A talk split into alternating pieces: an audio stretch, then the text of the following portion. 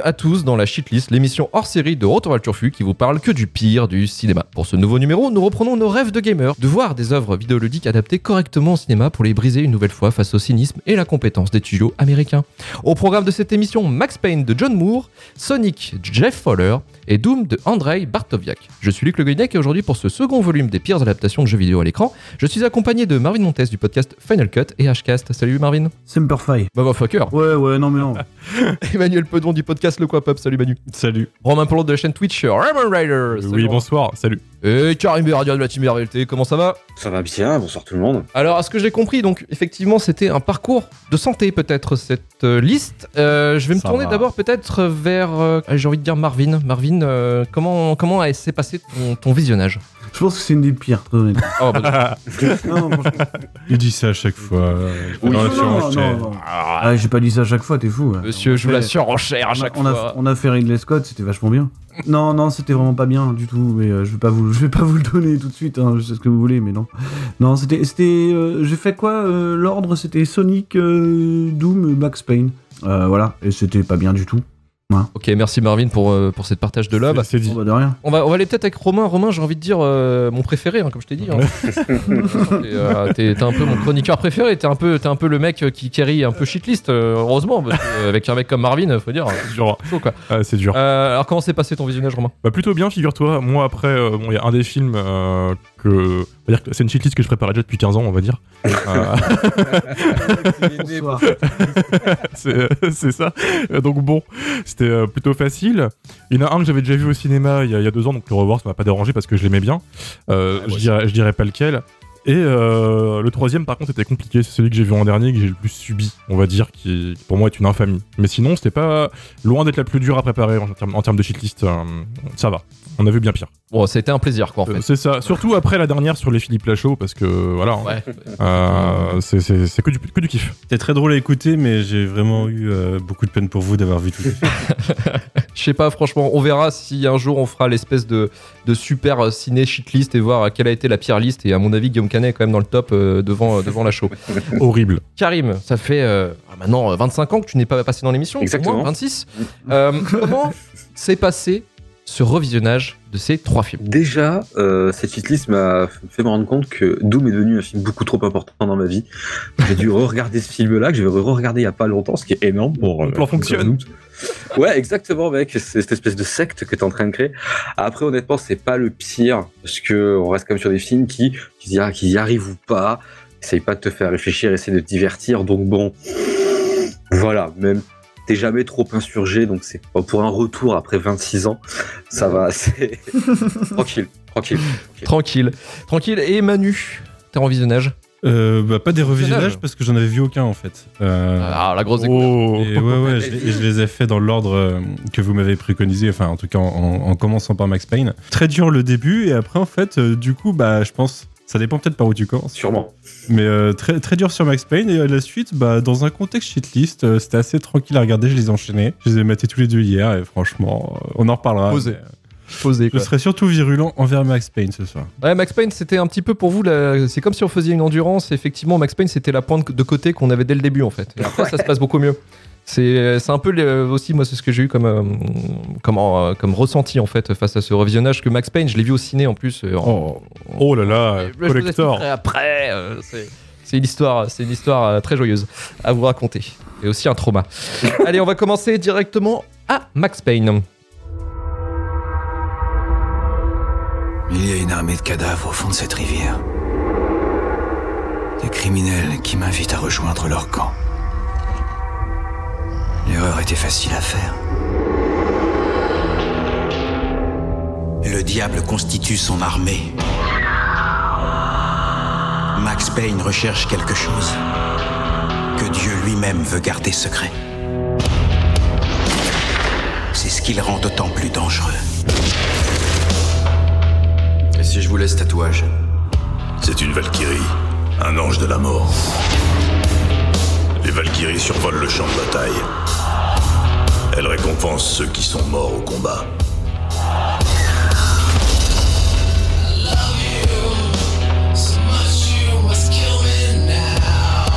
Quand on prend à un homme ceux qui lui sont vraiment chers, il peut plus jamais être le même. Tu serais pas flic? Pas ce soir. Max, tu peux me demander tout ce que tu veux. Sauf d'aller là-bas.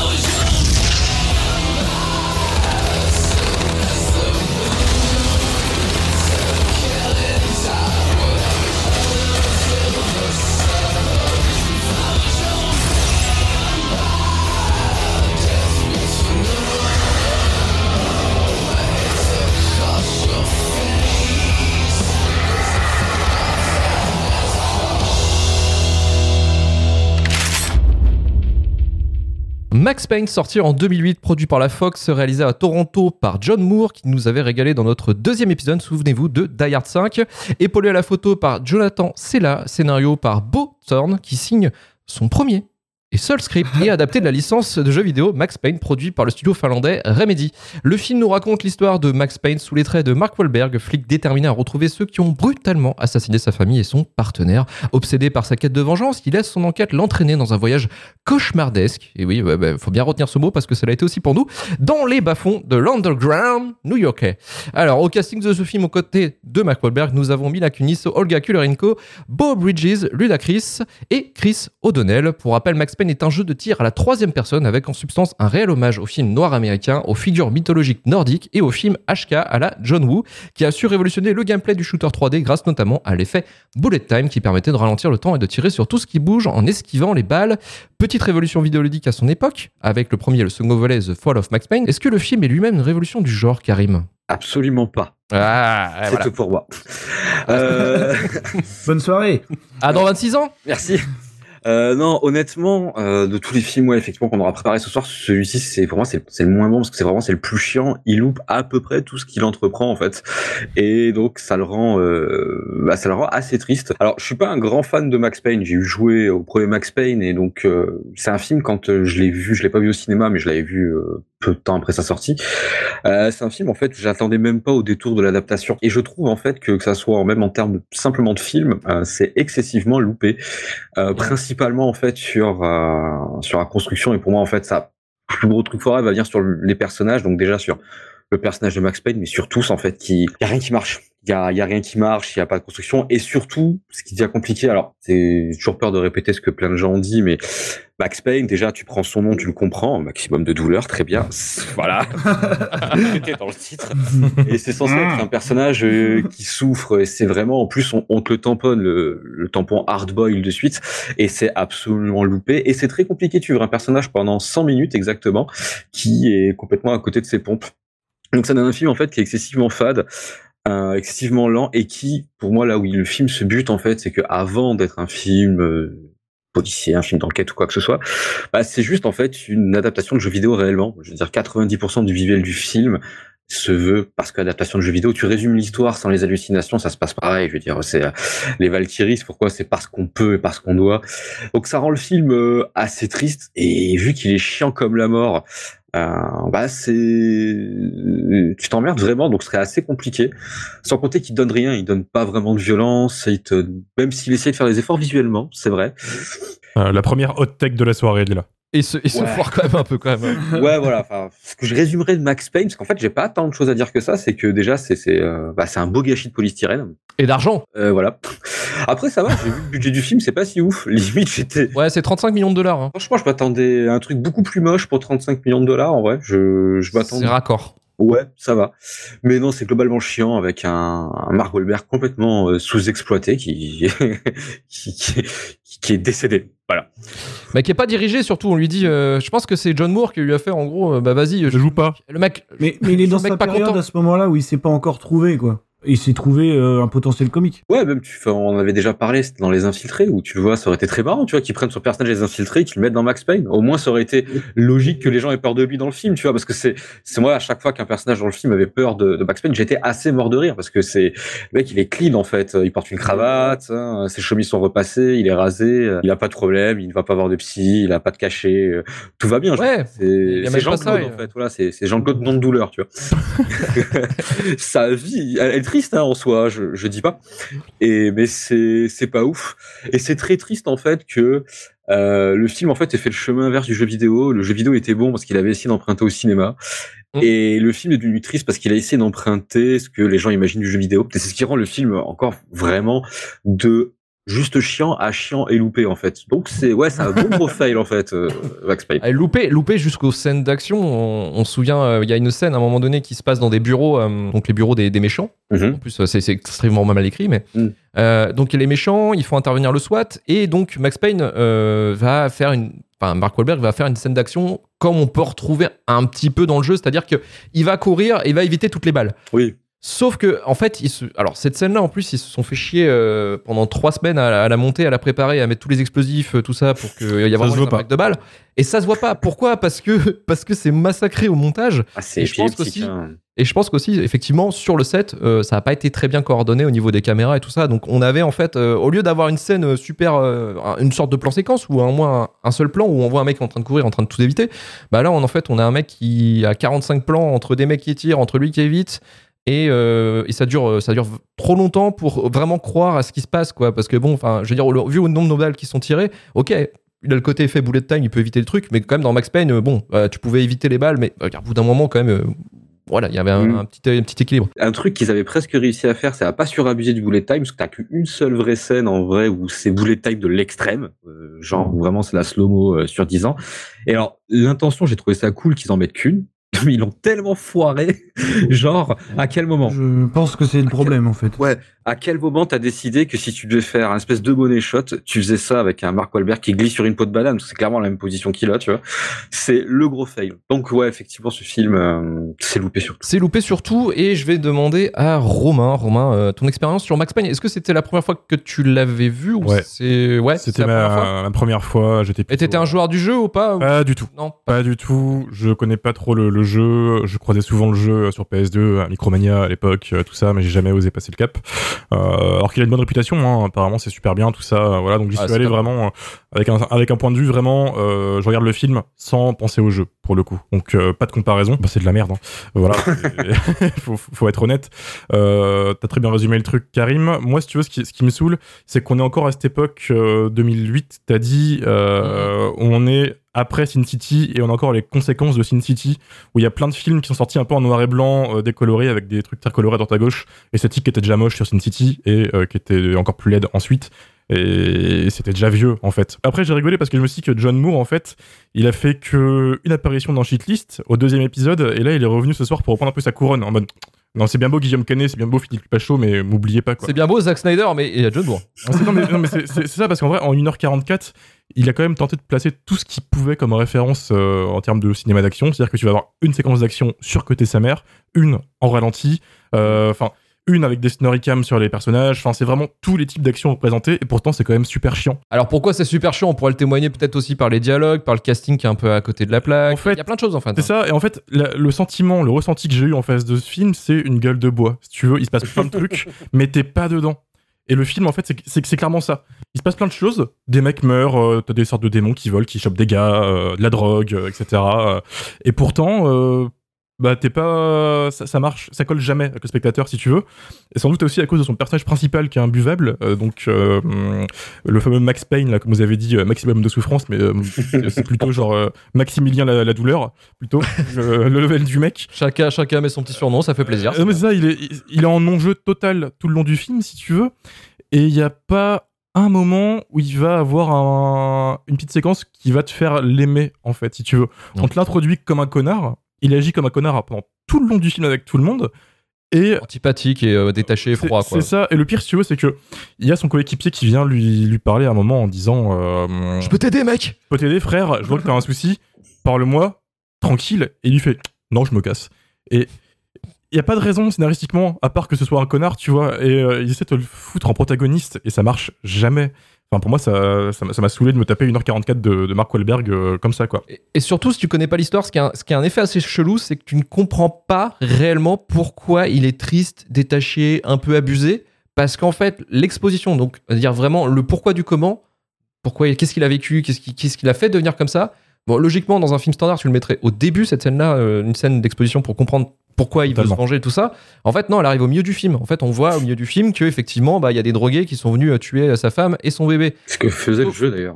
Ce que faisait le jeu. Le jeu, le jeu vidéo Max Payne, au début, effectivement, c'est une intro et une intro qui est extrêmement bien mise en scène pour du jeu vidéo, qui était très cinématographique, effectivement. Et c'est ça aussi le, le truc que le film n'a pas réussi à récupérer, c'est c'est vraiment d'essayer de faire quelque chose de son image et de sa mise en scène, ce qui n'a pas réussi.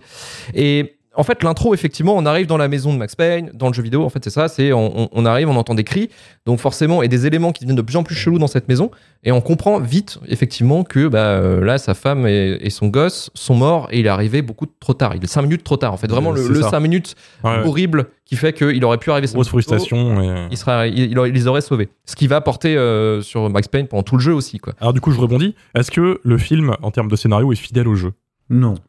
En Non. fait, il mélange les intrigues des deux premiers. Parce que j'ai l'impression, voilà, c'est ce que j'ai ressenti dans le sens où d'un coup, t'as cette intrigue euh, avec la drogue, etc., l'intrigue avec la vengeance euh, par rapport à la, la femme, tout ça, ils ont un peu relié ça euh, bizarrement.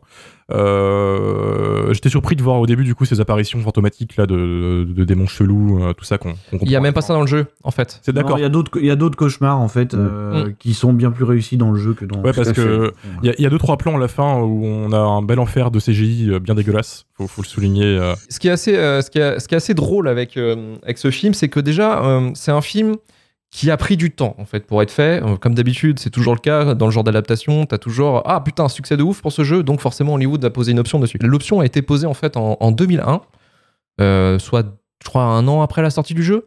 Et, euh, et c'était une société indépendante en fait qui voulait, c'était une société indépendante européenne, je crois, qui voulait faire le, le film parce qu'effectivement le Remedy, euh, c'était euh, c'était une boîte finlandaise donc. Mhm. Et donc là on avait un vrai produit européen quoi. Attention. Et, et pour le coup, effectivement, en fait, euh, ils se sont trop, enfin, ils ont pris trop de temps en fait pour monter le projet. C'est-à-dire que la Fox en fait a récupéré le, le truc euh, quasiment ouais quelques années après le second volet qui avait aussi euh, plutôt euh, plutôt marché. Et pour le coup, en fait, la Fox a dit oh bah attendez, on va faire les choses bien, on va mettre on va mettre Sean Ryan qui est le qui est le showrunner The en fait Shield. d'une série connue, voilà, qui est The Shield. Mais et qui qui est pas non plus un grand réalisateur quoi. Non, mais voilà, qui, qui, voilà, qui, qui- qui écrivait sur une série de flics. Donc forcément, ils se sont dit pourquoi pas d'essayer de mettre euh, lui dans, dans le projet. Et le problème, c'est que bah, en fait, ça a pris trop de temps. Sean Ryan avait autre chose à foutre. Il s'est barré. Et donc, euh, la Fox s'est dit ah bah tiens, bah, c'est bon, on va pouvoir faire le truc nous-mêmes. Bon, on va faire ça, on va faire un beau produit. Et ils ont pris donc John Moore, le Yes Man euh, par Préféré. excellence, parce que c'est de, de préféré d'Hollywood effectivement, parce que c'est c'est ce C'est le réalisateur. soldat. C'est le soldat. C'est le réalisateur. Dès qu'il y a un projet un peu foireux, on l'appelle et John Moore est là. C'est ça qui est, c'est ça qui est assez incroyable. Et ils ont attaché en fait Bothorn. Bothorn, je vous disais, donc il n'avait fait qu'un seul scénario, celui-ci, parce qu'en fait Bothorn, il sortait de l'école. Ils ont pris vraiment un, un- un mec qui sortait de l'école de cinéma. Ils ont fait tiens, euh, si tu veux ton premier job, bah tiens, c'est un Retourne-y. Max Payne. Et pour le coup, bah effectivement, oui, tu peux retourner à l'école, même à Pôle Emploi, parce qu'en fait, finalement, il s'est fait griller ce con, Euh, grâce à ce, à ce, à ce script de l'enfer, qui a pas été aidé non plus par la mise en scène. Euh, eh bien, Bosshorn, c'est voilà, s'est retrouvé sans emploi. C'est triste.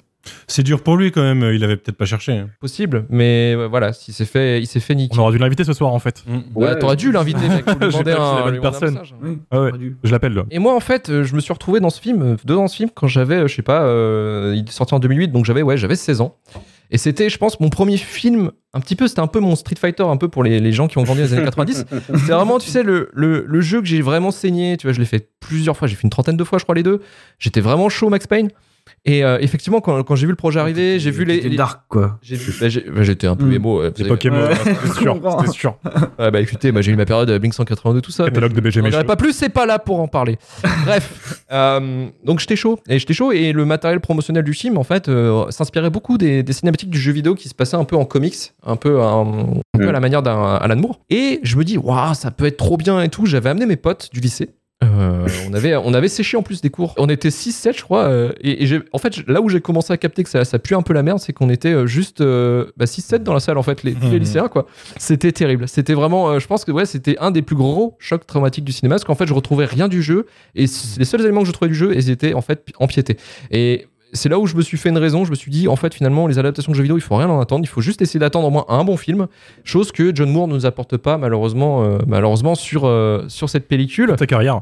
Toute sa carrière. Vraiment, c'est ça, parce qu'il a fait. Bon, il en a fait. Lui, en fait, le seul film qu'il a fait qui peut être à peu près potable, c'est son premier qui était en territoire ennemi avec Owen Wilson et, et Jen Hackman. T'es t'es gentil quand même. À peu près potable, j'ai dit. Après, il a fait que des merdes, effectivement, des remakes de films d'horreur comme euh, le, La Malédiction, il me semble, euh, qui est pas terrible. Il a fait la suite de Die Hard, effectivement, qu'on avait parlé, Die Hard 5. Donc, il a fait. Il, a- il a- c'est, de toute façon, c'est un réalisateur qui a toujours. euh, qui a pas eu trop de mal non plus à trouver du job parce qu'il avait fait juste, avant de tomber à Hollywood, il avait juste fait des pubs Dreamcast.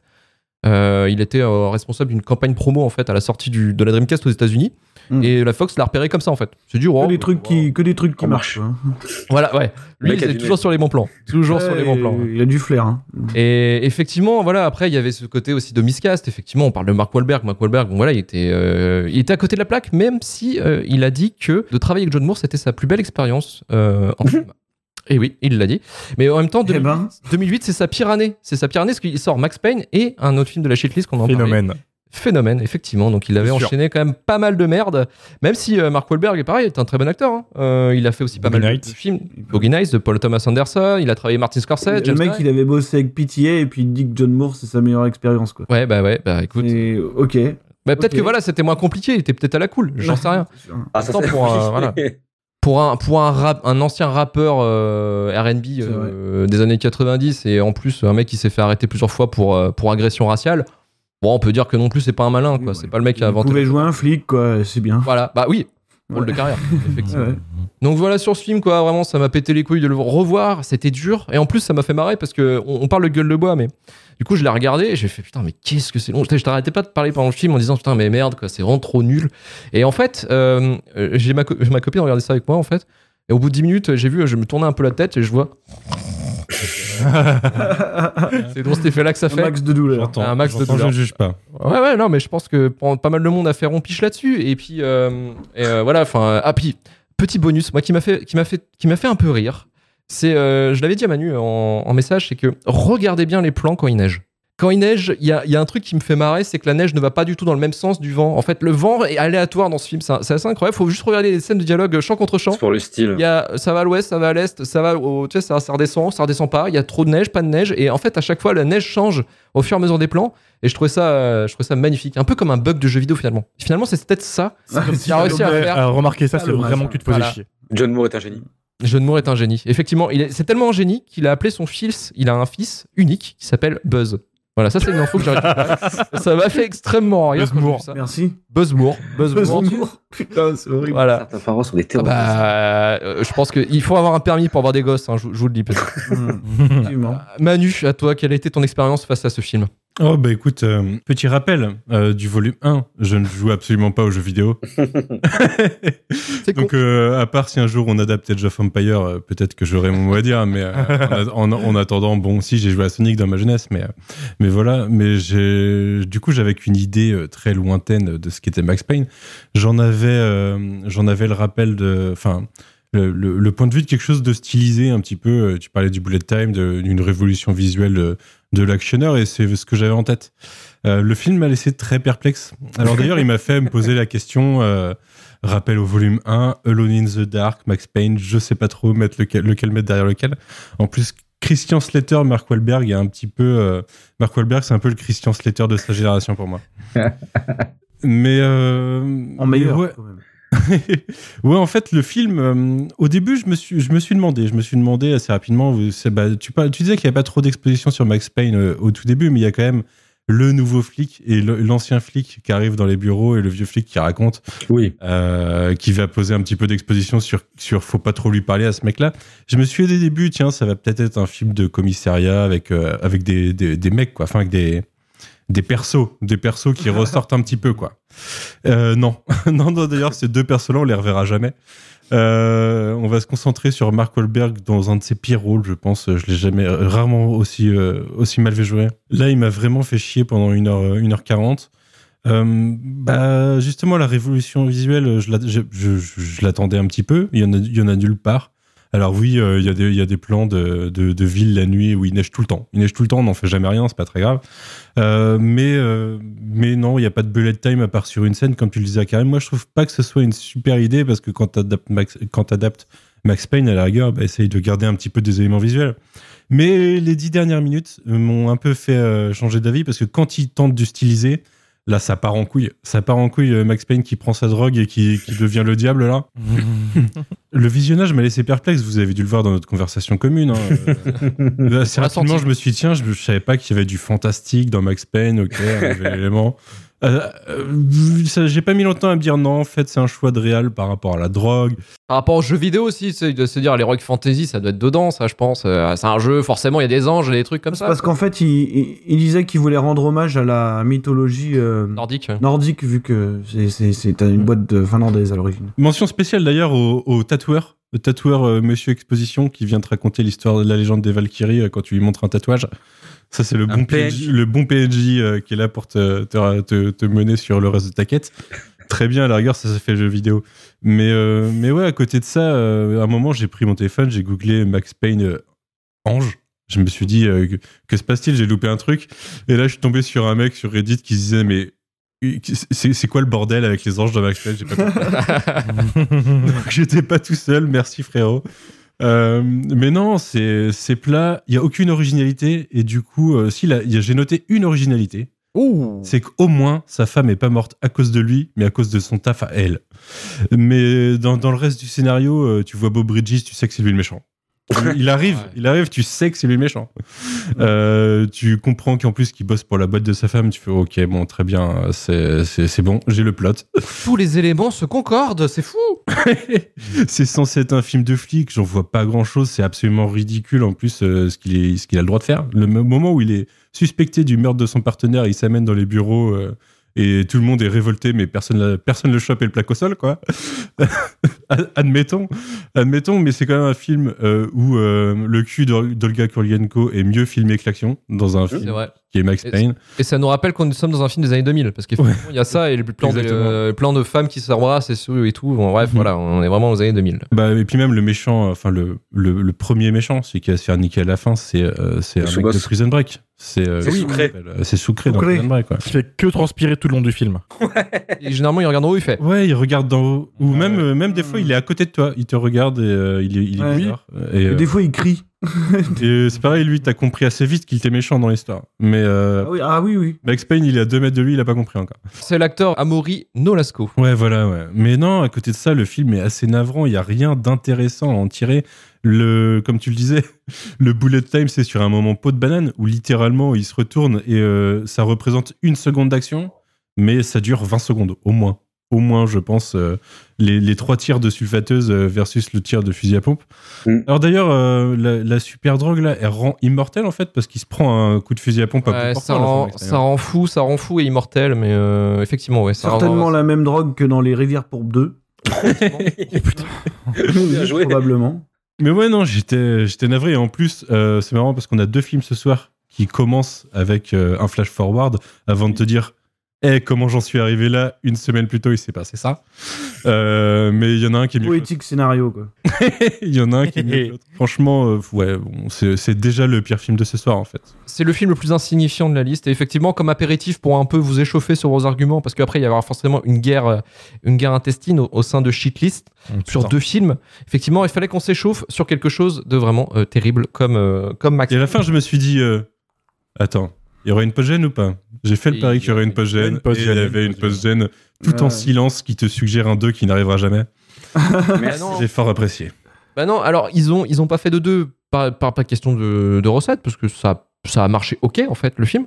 Mais c'est juste parce que la réception critique a été tellement mauvaise, ils ont fait ouais, on, va, pas, on, va, on va pas essayer. Et ce qu'ils ont fait que bah, certaines personnes n'ont jamais retrouvé du taf, comme, comme Bothorn, justement, que je disais, le, le scénariste. C'est triste. C'est c'est- c'est une tristesse ce soir. Mais lucide.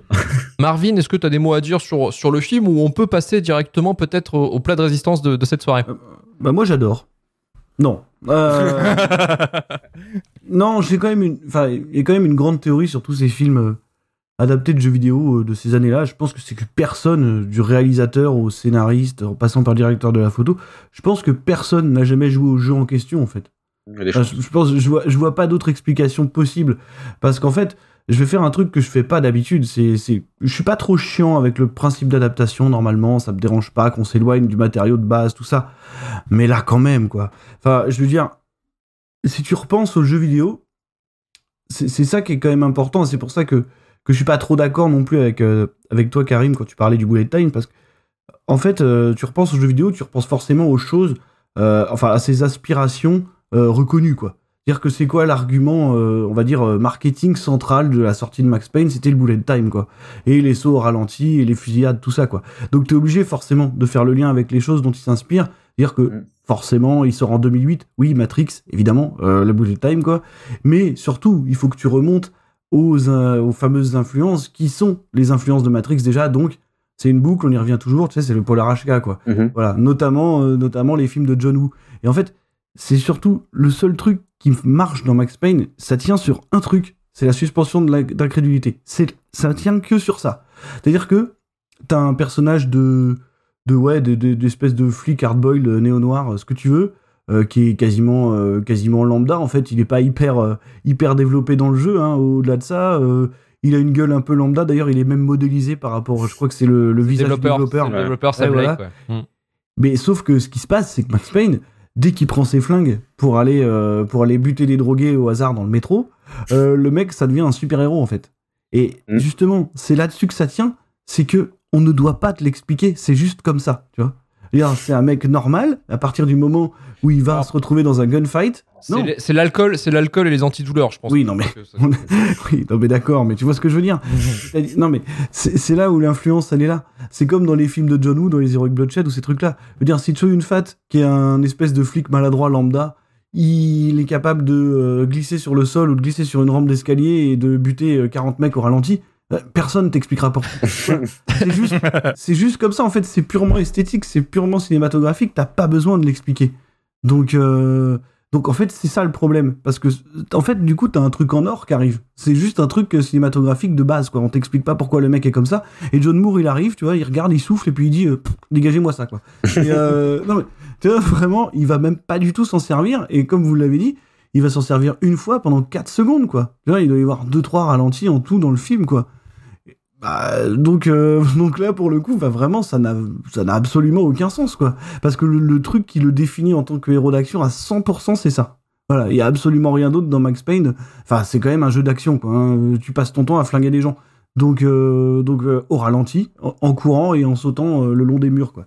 Donc voilà. Dans le film, on a décidé de pas le mettre. Et sinon, quand même, le truc un peu choquant, c'est que le type, il s'appelle Max Douleur, tu vois. Il a- non mais littéralement, le gars s'appelle Max Douleur. Il a perdu sa femme, il a perdu son bébé quand même dans des circonstances pas ouf, tu vois. Et franchement, tu vois, tu dis, ça va. Franchement, ça va. Tellement. pendant tout le film, je me suis dit, en fait, ça a quand même l'air d'aller plutôt pas mal, quoi. Donc, euh, moi, je sais pas, alors que c'est peut-être notre ami Marky Mark euh, qui est pas vraiment dedans, quoi. hein. Après, voilà, sinon, il y a pas grand chose à dire sur ce film-là. C'est juste extrêmement conventionnel. En fait, je pense que c'est une mauvaise idée. Quoi qu'il arrive, c'est une mauvaise idée d'adapter un truc qui, à la base, euh, tire tout du cinéma. Qu'est-ce que tu vas te faire chier à aller récupérer ça, quoi? Tu vois, ça ça- ça n'a absolument aucun sens, quoi. Donc, non, non, c'est, vous l'avez dit, probablement, allez, probablement le pire film de ce soir. Je peux bien vous la lâcher quand même, celle-là. Ah. Vous avez compris le personnage de Mila Kunis ou pas? Elle elle est dans le 2, elle. Ouais, alors un peu dans le 1, mais surtout dans le 2, effectivement. En fait, normalement, c'est la partenaire, c'est un peu la femme fatale des films, euh, des films noirs américains, en fait, des années Ouais, c'est 50-60, ça, avec des guns. So- et euh, en, en gros, ils se chopent entre eux, en fait. Il y a une, une espèce de- d'intimité euh, un peu chelou entre les deux. Sauf que ça ne marche Effectivement, quand on regarde dans le film euh, Mila Kunis et Mark Wahlberg, euh, déjà, ça ne marche pas, ça ne colle pas. Et puis, Surtout la façon dont elle est introduite en plus, je, je sais pas, c'est chelou. Mais c'est chelou. Mais de toute façon, tout le film est une merde. Euh, ne le regardez pas, même pour le, dans, dans l'angle, je veux du fun, ne le regardez pas. Juste peut-être par les raccords, les raccords neige. Mais, Voilà. et tu vois, le pire, c'est que quand tu refais le jeu, parce que c'est c'est vrai que Max Payne, je l'ai fait énormément aussi, le premier, quoi. euh, même le 2, tu vois. Même, même le 3, tu vois, la rigueur, qui, qui est Man on Fire en jeu vidéo. Mais qui est sorti, Euh, en, qui est sorti en 2012, bien avant. ouais, après récupéré le- par Rockstar et tout. Mais mais il y, y a des idées en fait de narration qui sont euh, qui sont dans le jeu et que tu pouvais quasiment reprendre, tu vois. Tu vois la narration comic books, le truc à la con euh, qui introduit tous les chapitres, ça marche très très bien, tu vois. Hmm. C'est pareil, les, les cauchemars, ils sont super dans le jeu. Ils Excellent, sont je suis vraiment super. Ils, ils sont absolument dégueulasses. Et là, oui, effectivement, tu, tu vois Max Payne euh, se friter avec des, ouais, des, des Valkyries, quoi. Enfin, ça n'a, ça n'a aucun putain de sens. C'est, c'est vraiment, c'est vraiment terrible. Moi, je suis pas d'accord avec ce truc qui revient souvent de dire que c'est un truc super simple à adapter. En fait, non, c'est complètement inadaptable, je pense. Vraiment. Euh, c'est un, c'est un jeu vidéo qui euh, prend tout dans le cinéma. Tu peux pas l'adapter, Mm. du coup. Ou alors tu fais hardboil directement. hein. Je veux dire, Mhm. c'est le- la, la même chose. Donc euh, ouais, non, tu peux pas, tu peux pas le récupérer en fait, euh, je pense. Vraiment pas quoi. Hmm. Ou alors tu fais un film de 2 heures où il s'auto ralenti pendant 1h40. Super film. Ça va être un. Euh, Réalisé, ça serait mieux. réalisé Ça par serait Terrence beaucoup mieux. Malick, tu vois. Ça, ça serait fou. Putain, Moi, tu me fais Max Payne par Terrence Malick, je suis. Avec la. Bah oui. Forcément. Et on va euh, continuer sur un film dont moi perso j'en attendais rien. Et ça a été peut-être l'illumination. Oh, on va passer à. Sonic. Allez, ouf, niquez vos mères. Je suis Sonic, une petite boule bleue dotée d'une super énergie. En mode beau gosse. Et pour sauver ma planète, je dois débarquer sur la vôtre. Je suis où? On est en quelle année? C'est The Rock le président?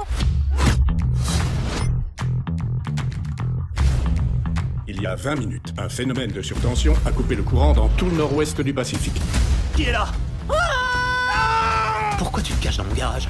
Il y a toute une armée qui me court après. Bonjour, mon brave. Je vais te donner 5 secondes pour me dire où il est. Non Lui faites pas de mal Trop fort Une virée entre potes Wouh Non mais c'est un J'y cauchemar. crois pas, j'hallucine Arrête-toi tout de suite La plus grande balle rebondissante du monde Faut aller voir ça Pas question, on n'est pas en train de se faire des vacances en famille. Ouais, t'as raison. C'était nul. Mais la boutique cadeau était cool. On va se cacher ici en attendant. Ok, c'est quoi le plan pour la soirée Wouh Attends, laisse faire les pros. On s'en va, non? Ouais, je crois que c'est mieux. Tu penses pouvoir m'échapper? Oh, celui-là est trop mignon. T'es assuré pour ta voiture, j'espère. Tu vas mourir. T'es à ton max, là Non, mais c'est gentil de demander. Attention, ça va faire fou Comment tu peux être encore en vie J'en ai pas la moindre idée Pourquoi te gâcher la vie pour ce ridicule petit alien C'est mon ami. On s'éclate, hein? Moi, j'ai un grand pouvoir. Et alors, le clignotant, c'est en option? Et je m'en sers pour protéger mes amis. Tu l'avais pas vu venir, ça, hein? Blablabla, blablabla. Prêt à passer à la vitesse supersonique Sonic, sorti en 2020, produit par Paramount Pictures, Sega et Neil Moritz, producteur des Fast and Furious et aussi quelques Transformers. Euh, réalisé par Jeff Fowler, qui chapeaute pour la première fois une super production, autrefois digital artiste, notamment pour l'excellent Max et les, Maxi Monstres de Spike Jones. Cela n'empêchera pas d'avoir une énorme galère en termes de design pour l'un des personnages du film, mais on y reviendra.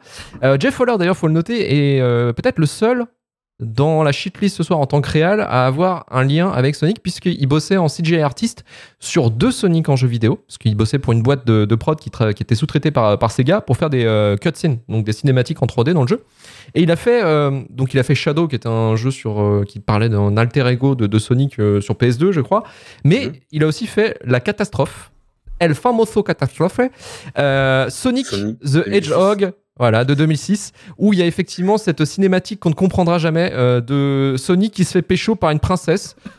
Donc un espèce de voilà de, de fury porn avant l'heure, et qui a qui, Formidable. et qui est Faut un des meilleurs mèmes encore d'internet. Franchement, c'est incroyable. C'est incroyable, faut, faut le voir pour y croire. Heureusement qu'il est entouré par la crème des scénaristes, j'ai envie de vous dire. Nous avons Patrick Kessé et John, Josh Miller, un duo de scénaristes qui aiment l'humour et euh, le lol à la Lachaud, Ah puisque leur film le plus connu est Transylvania, une sorte de parodie de Twilight en version porno. Enfin, un porno American Pie, quoi, si vous voulez. En français, ça s'appelait euh, Twilight Digestion. Indi- indigestion, pardon. Ici, le script de Sonic, donc, qui est basé sur les jeux de plateforme du studio japonais Sega.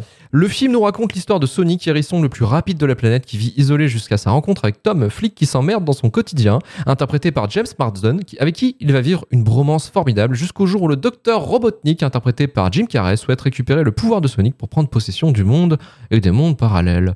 Alors, Marvin, pourquoi ce film ne devrait pas être dans une shitlist, mais au contraire être répertorié dans l'American Film Institute? Ah ouais, tu sais, je vois bien le truc là, tu sais, Shawshank Redemption, à côté tu colles Sonic, quoi. Non, c'est chaud. Franchement, faut, faut- faut arrêter les conneries. Alors, après, moi, je veux bien prendre en compte la- le contexte, si tu veux.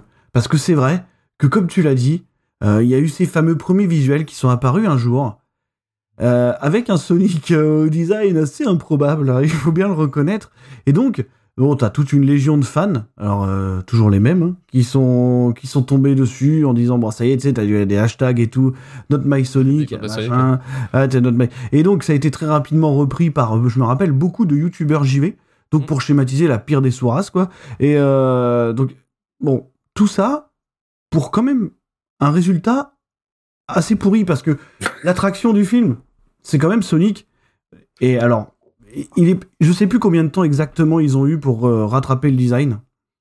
Euh, quelques mois, c'est pas énorme, je crois. Ouais, Il y, a eu- il y a eu un crunch apparemment de, de malade. Ils ont Il y a eu un crunch mois, de fou mois, furieux. ouais. Ouais, ils ont eu 5 Et mois pour tout refaire.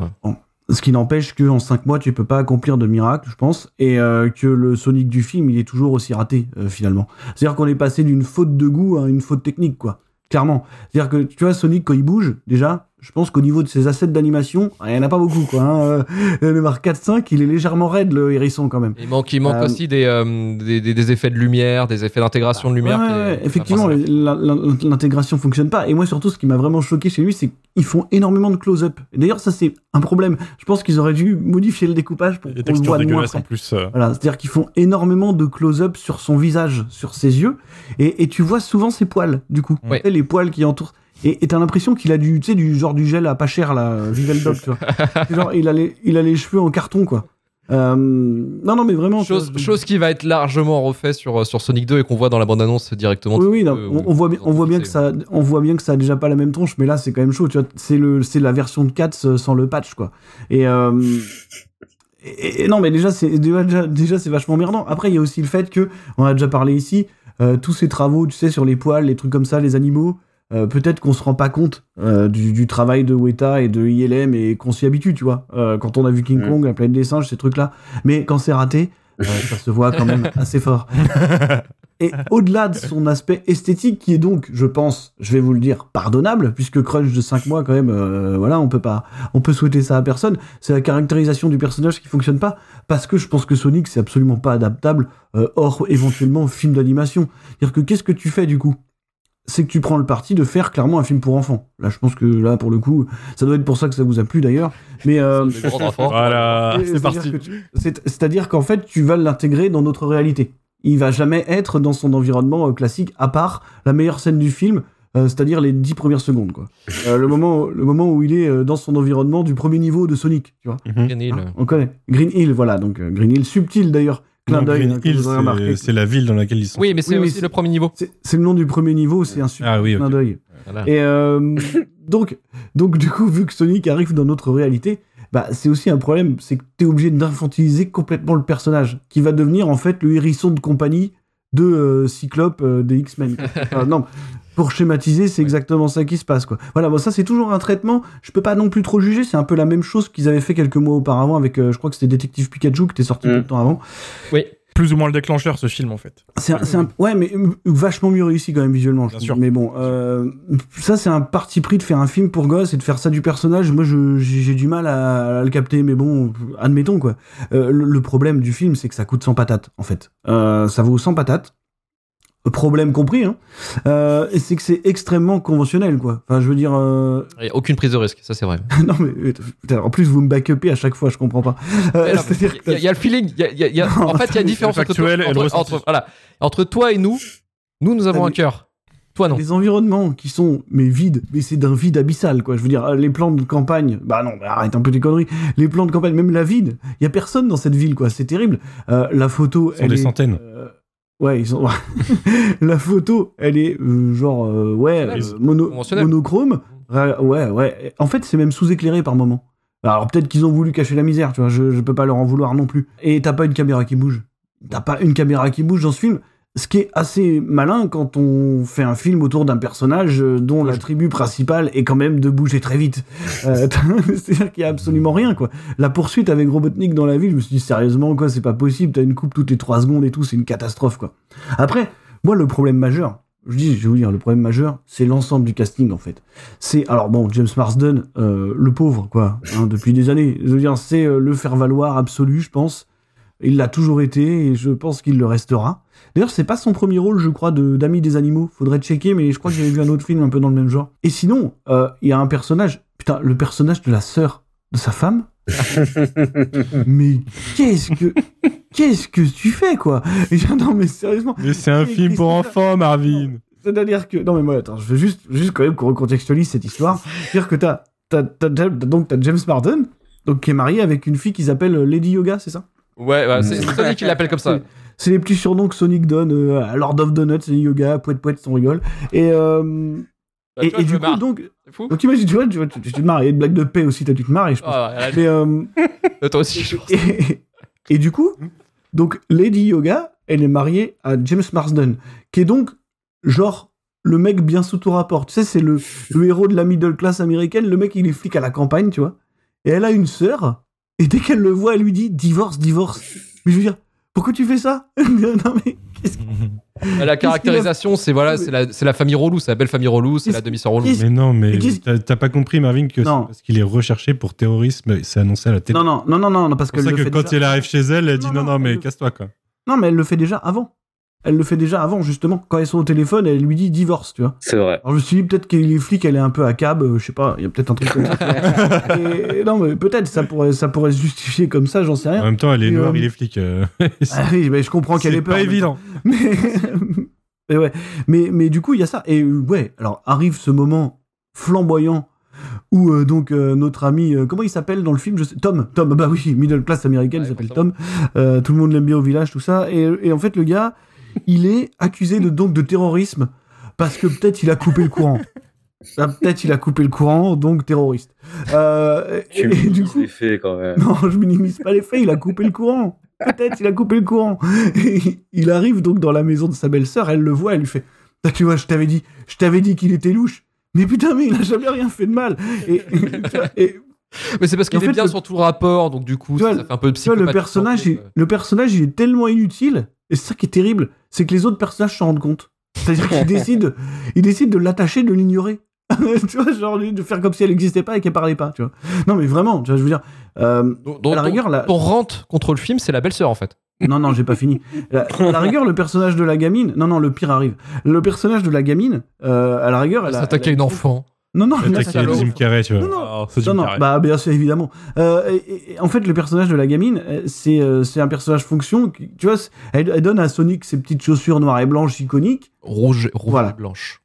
Fonction validée, admettons, admettons. Non, mais tu vois, je veux dire ça, oui. Mais moi, je me demande juste qui a écrit les autres personnages, quoi. Voilà, qui a écrit ce personnage de la sœur C'est criminel ce que tu as fait. Euh, vraiment, on n'écrit pas ça. C'est c'est vraiment terrifiant. Pour des mecs qui ont, Le- fait, qui ont fait une parodie de Twilight, je trouve que ça va. Le pire problème du film, c'est Jim Carrey. Mais non. Non. Je vais vous expliquer pourquoi vous vous trompez. C'est parce que Jim Carrey, moi je vais vous dire ce qui se passe. C'est que c'est le syndrome Nicolas Cage. Mais non. Oh mais si, si, mais si, mais si. Ah bah si, Mais attendez, j'ai Mais pas non. fini. Mais bien non. sûr que si, mais tu le sais au fond. dire, il fait ça pour cachetonner, nanana, nanana. On dirait Luc qui critique Robin Williams dans un film de Robin Williams, quoi. Mais il a raison, il a raison autre chose. Moi je vais vous expliquer ce qui se passe. C'est-à-dire que Jim Carrey, c'est un mec pour qui on a tous eu énormément d'affection un jour, euh, qui a été extrêmement brillant en tant qu'acteur comique quand il a su s'associer avec des gens qui ont su en faire quelque chose.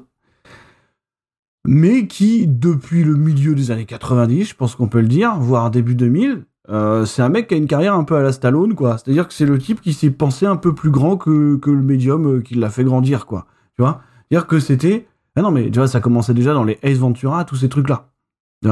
Et depuis Obama, allez, 10, 15 ans, eh ben, en fait, on a Jim Carrey plays Jim Carrey, quoi.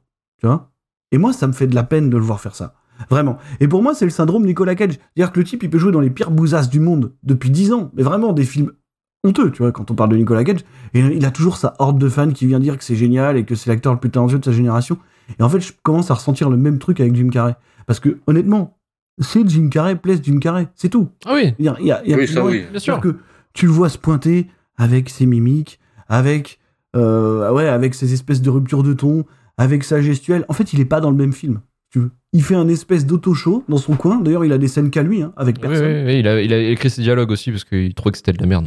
Et c'est- et c'est c'est un espèce d'argument de com en plus euh, génial et gênant en même temps, tu vois, parce que c'était lui, euh, c'était lui qui était un petit peu au centre, au centre de l'équation dans la com. Je me rappelle, c'était un des premiers trucs qui avait été révélé, et pour que finalement on le retrouve comme dans ses dix rôles précédents, c'est-à-dire qu'il fait une auto-parodie complètement pathétique, parce que finalement il est pas drôle en fait. Et c'est ça qui me fait de la peine, c'est qu'il est jamais putain de drôle quoi. Non mais vraiment, là il est pas drôle.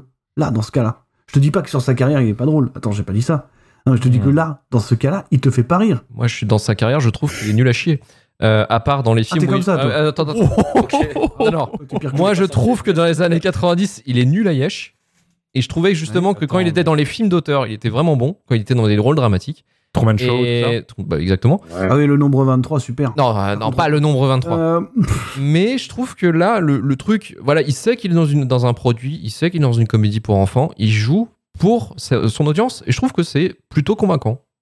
Non, moi je trouve ça pathétique, vraiment. Euh, voilà, je trouve que c'est. Mais comme depuis, euh, comme Ça depuis commence. 10 ans, depuis les Yes Man, depuis tous ces trucs-là. Ah oui, Civil War. Non, mais il ne fait que, jou- il ne fait que jouer lui-même, tu vois. Et moi, ça me. Enfin, franchement, je suis très agacé de voir beaucoup de gens. euh, de voir beaucoup de gens dire oui, Jim Carrey sauve tout. Non, pas du tout. Jim Carrey, il joue dans son coin, il fait son truc. Et, et en fait, c'est juste votre capital sympathie qui parle. Mais c'est pas, parce que, c'est pas ce que vous voyez. pas. Non, non, vraiment. Même pas. En fait, je trouve qu'en plus, ce qui est, ce qui est bien, c'est que c'est un peu l'anomalie dans le film. Euh, Effectivement, Jim Carrey, c'est un peu l'anomalie. Mais ce qui est drôle, c'est que quand il se confronte justement à ces personnages qui sont complètement. euh, euh, comment dire bah, ils, sont, ils sont très fonction. On est d'accord, le film est un produit, le scénario est extrêmement calibré. Euh, C'est des trucs qu'on a vu archi revus. Hein. C'est pas, pas nouveau, vous apprendrez rien de nouveau dans ce film. hein. Mais je trouvais justement que cette idée de, de mettre un Jim Carrey qui, qui a réécrit ses dialogues parce qu'il sait, il, il a lu le truc, il a dit bon, c'est de la merde, c'est très conventionnel. Mais moi, je suis Jim Carrey et on m'a engagé pour ça. Donc lui, en fait, il, se fout de la gueule des personnages. Et donc, De leur c'est le problème. Mais non, c'est drôle. Bah, Ah non, c'est le problème. et sans être trop euh, réflexif sur le truc. Non, non, il, interagit très bien. Moi, je trouve qu'il interagit très bien dans le film. Non, parce que comme tu viens de l'illustrer, il arrive, il, écrit, il réécrit ses dialogues parce que c'est de la merde et qu'il fait son truc. C'est c'est le Ouais, mais problème. il a bien raison de le faire. C'est le problème qu'il poursuit depuis 15-20 ans. Depuis Ventura, en fait. Tu vois, c'est toujours la même chose. C'est voilà, je, je- en fait, moi j'ai l'impression de parler aux gens qui défendent Willy's Wonderland et Mandy, quoi.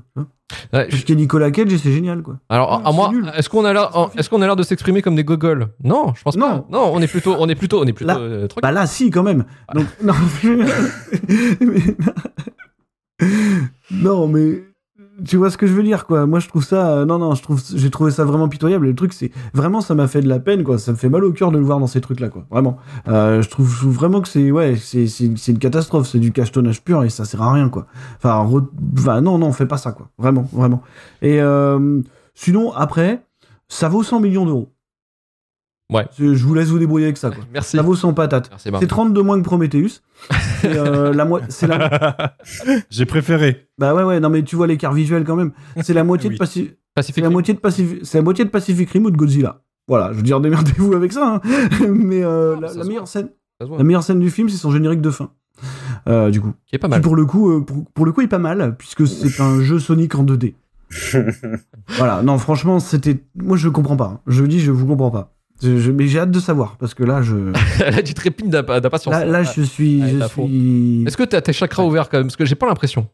Ah non, Non, pas du tout. je trouve non. ça terrifiant. Mais je pense que c'est la, beauté du discours de Marvin et de commencer en plus, c'est que il place comme des vérités le fait qu'on a tort. Oui. Du coup, derrière, il est inattaquable. Voilà. ça. il, est, il est dans son temple. Il est dans son temple. Et il est là. Regardez, regardez, je m'appelle Marvin. J'ai écrit un livre. Regardez, moi j'ai raison. Tu prends Sonic, tu le compares au Spider-Man de Sam Raimi, franchement, c'est pas terrible. La vache. Oh, ce combo Ouais, les persos Oh là là féminins, là ils sont moins bien que Sarah Connor. Non, mais tu vois, ça pourrait être. Euh... non, je Il donne les ficelles, attention. Ah là là là. Évidemment, je vous donnerai pas toutes les ficelles, mais non, je suis inattaquable parce que j'ai raison. Là, pour le coup, euh, T'avais, t'avais, t'avais parlé effectivement. euh, bon, il y, a- y plusieurs choses effectivement qui sont foireux. Je, je suis d'accord effectivement sur le Sonic qui est mal intégré. Effectivement, 5 mois à l'arrache. euh, Il y avait que 5 millions de budget. en attends, moi, je- attends, juste avant que tu commences, Ouais, vas-y, vas-y. Moi, je, je sais que je sais exactement ce qui va se passer à partir de maintenant. C'est-à-dire que tout le monde va me dire que j'avais raison, mais en même temps, à la fin, ils vont me dire ouais, il y avait une blague de paix. Et puis ils sont allés, ils sont allés faire la fête avec des bikers trumpistes. Et c'était Oui. cool. Ah, Voilà, voilà ce qui- bien. Et voilà ce qui va se passer. Et voilà ce qui va sauver ce film à leurs yeux. Et c'est terrifiant. Et ça me fait flipper. Franchement. D'avoir écrit ça. je- Mais non, mais on y reviendra, euh, Marvin, bien entendu. On sera là pour, allez-y. aiguiller euh, effectivement euh, là-dessus et pour dire qu'effectivement, qu'est-ce qu'on a? Qu'est-ce qu'on a gaulerie Même si c'est une expression de vieux, mais on est bien dans, le, dans la référence des années 90 en même temps. Film de boomer fois 1000. hein. Exactement. Alors, euh, moi, je suis pas fan de Sonic à la base. hein. Je- J'en ai rien à foutre de Sonic, d'ailleurs. Euh, non, à la moi base. non plus, j'en ai rien à foutre. J'en ai rien à foutre. Euh, contexte de visionnage, j'en avais rien à branler. Je suis allé le voir parce que je voulais voir le crash, justement. Je voulais voir un crash. Euh, parce que effectivement, le projet Sonic, le projet Sonic, c'est une arlésienne du cinéma. C'est-à-dire que c'est un projet qui date des années 90, qui a pris 30 ans pour être fait.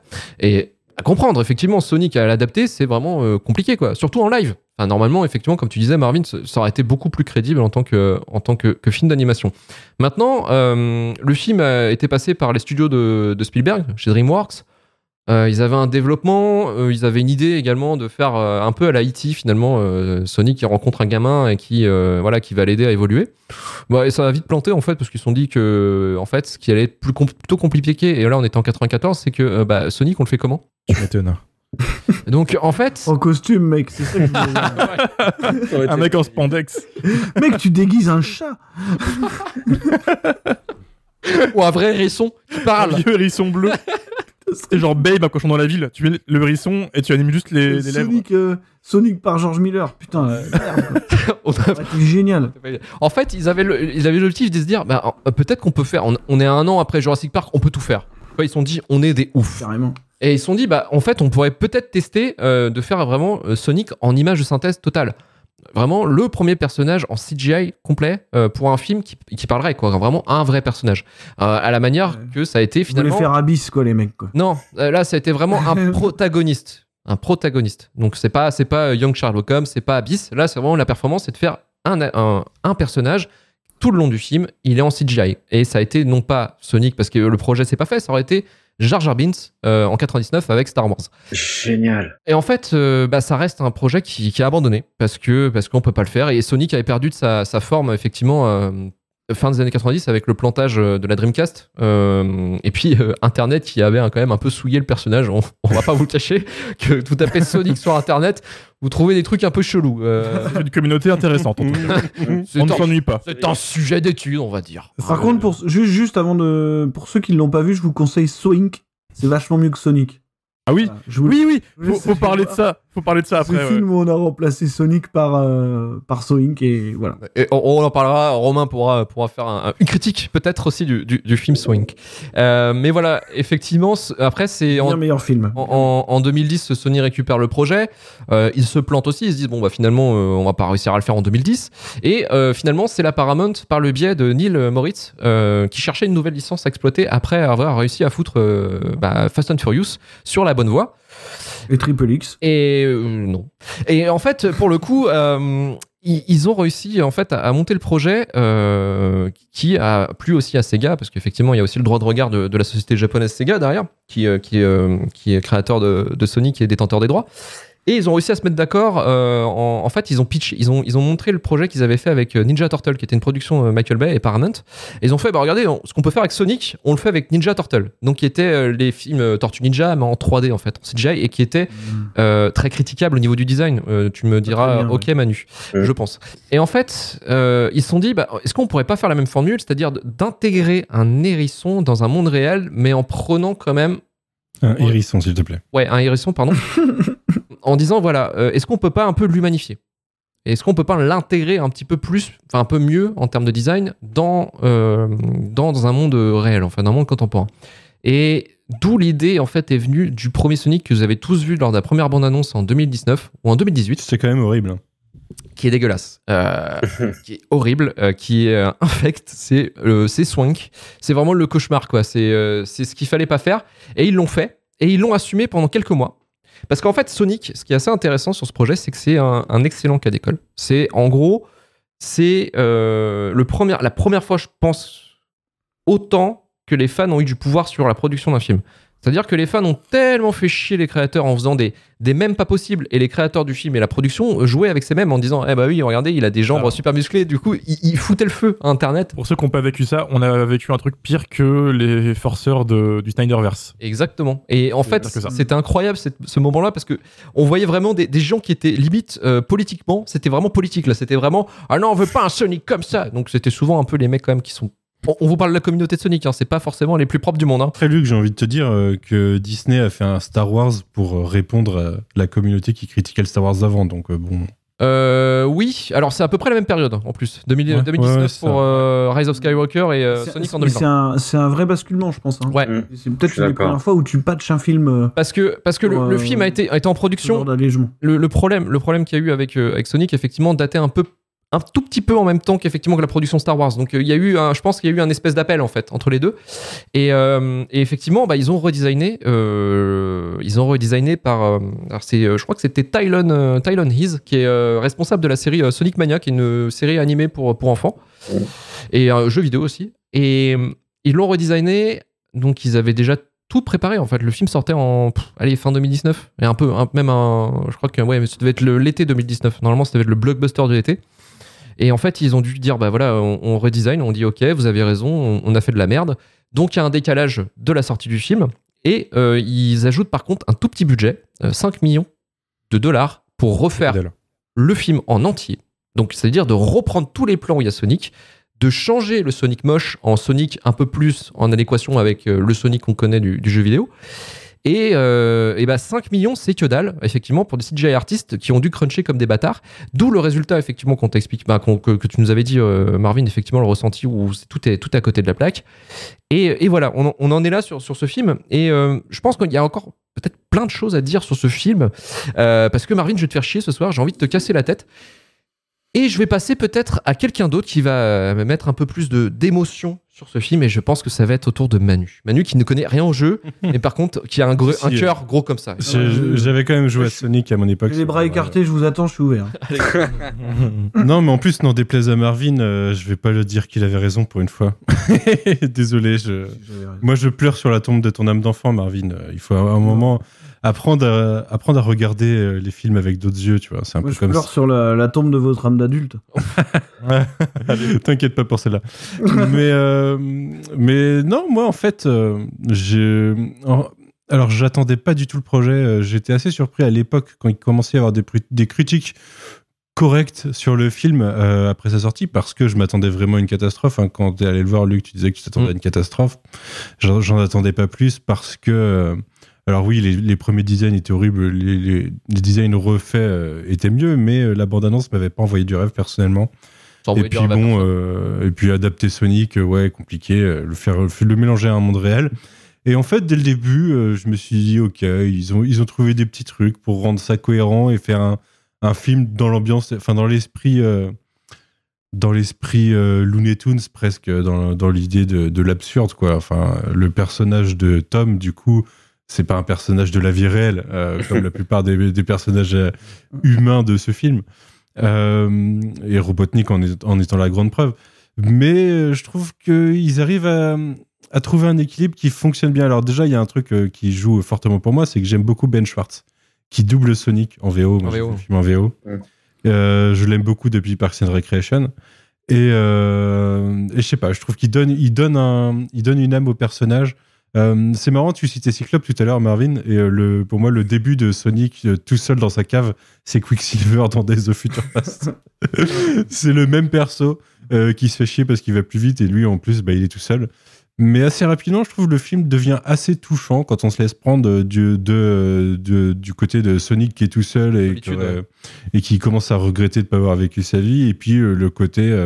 les, les deux cèdent l'un l'autre. C'est c'est une formule euh, Un buddy movie. euh, u- usée, et usée, usée, enfin vue et revue, euh, totalement usée, mais qui fonctionne, euh, si, voilà, qui, qui, qui est prête à l'emploi et qui peut fonctionner.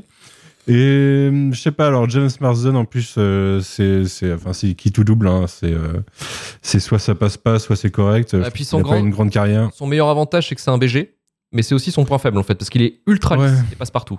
Ouais. Ah, Il est, un, il est un peu lisse comme acteur, c'est sûr. Je trouve que son cyclope est catastrophique, par exemple. Euh, il, il avait joué en face dans Superman, euh, Superman Returns. Le, le, le copain de Lois Lane, euh, c'était nul. Et je l'ai jamais vu dans de grands rôles, mais bon, il peut, être, il peut être correct si on le laisse faire. Là, franchement, euh, moi, je, je l'ai trouvé sympa, je l'ai trouvé correct. Alors, euh, contrairement à ce que tu imagines, Marvin, moi, la blague de paix, en l'occurrence, c'est ce qui a failli me sortir du film. Ah, Putain, je pensais que ça vous aurait fait marrer. Non, non, quand ils ont fait ça, je me suis dit non, mais en fait, ça, c'était pas nécessaire, quoi. Et euh, surtout que ça, ça enchaîne sur un Sonic, devrais checker ta Sonic fourrure. qui euh. proute, hein, voilà, c'est juste ça, c'est Sonic qui proute. Ouais. ouais. Et puis derrière, Tom qui lui fait Là, tu devrais peut-être checker ta fourrure parce qu'à mon avis, ça pue, quoi. mais, euh, mais derrière, ouais, en fait, c'est un film de bons sentiments. Et quand arrive le personnage de Robotnik, euh, bah là, euh, Sonic le dit lui-même euh, dès qu'il le croise, il se croise dans la maison, en fait. Il fait, là, je pense que c'est un petit peu excessif. Et oui, c'est un petit peu excessif. Mais en même temps, le jeu Sonic, c'est un, c'est un hérisson euh, qui fait des tours et qui attrape des anneaux. Et puis, euh, un mec avec des- du monde, ouais, euh, ouais. il saute sur la tête d'un mec euh, moustachu qui on sait pas trop pourquoi il en veut quoi. Euh, qui, a des- qui a une énorme armée de pourquoi robots. pas en fait. moi je Le problème, c'est que, ça colle. n'existe pas, quoi. ça colle dans le lore tu vois. Euh, jeu, après bah oui non non il- oui voilà il a pas d'existence euh, enfin il a pas de il y a pas il y a pas vraiment de lore. Euh, alors je sais plus qui euh, disait qu'il était fan de Sonic euh, sur le chat.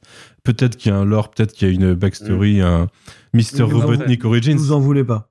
Je ne sais pas, c'est possible euh, en bonus caché dans un jeu, mais euh, en tout cas, c'est jamais ce qui m'a trop intéressé. hein. Moi, ce qui m'intéressait, c'était de, de courir, de faire du flipper avec Sonic et puis de faire les meilleurs scores sur, sur, sur les niveaux. Quoi. Mais du coup, ouais, moi, j'étais agréablement surpris, je me suis bien marré, euh, j'ai trouvé ça sympa sans plus, en fait. C'est pas un film extraordinaire. euh, ça m'a un petit peu fait penser, euh, on le disait tout à l'heure, à merde, euh, ça m'a fait penser à Ted notamment aussi. Ah oui, peut-être Pikachu. Oui, à Pikachu, ouais, Détective Pikachu aussi, ouais, que j'avais bien aimé alors que je Moi, connais je trouve rien. ça vachement mieux, détective. Parce que je- en- déjà, je connais rien à Pokémon, a priori, ça n'adapte. Enfin, voilà, à part reprendre un petit peu de, de- des, pe- des persos et du lore. C'est très fidèle en fait, mais euh, c'est un autre euh, débat. C'est un autre débat. Pikachu sera dans la shitlist, hein, moi je veux dire. Ouais. Ce qui arrive à Pikachu pour être détective Pikachu, il me semble pas que ça fasse trop partie du lore, je sais pas. Bah, c'est pourtant ça dure deux heures, hein, mais bon. Voilà. Mais ça dure deux heures, ouais, exactement. C'est tout le film qui tient là-dessus. Enfin bref, on n'est pas là pour parler de détective Pikachu, mais j'ai bien aimé. J'étais un peu sur le fil, sur Jim Carrey, parce que. euh, alors Marvin l'a descendu tout à l'heure. Moi, j'aime bien. je- je- J'aime bien ce qu'ils en font dans le film.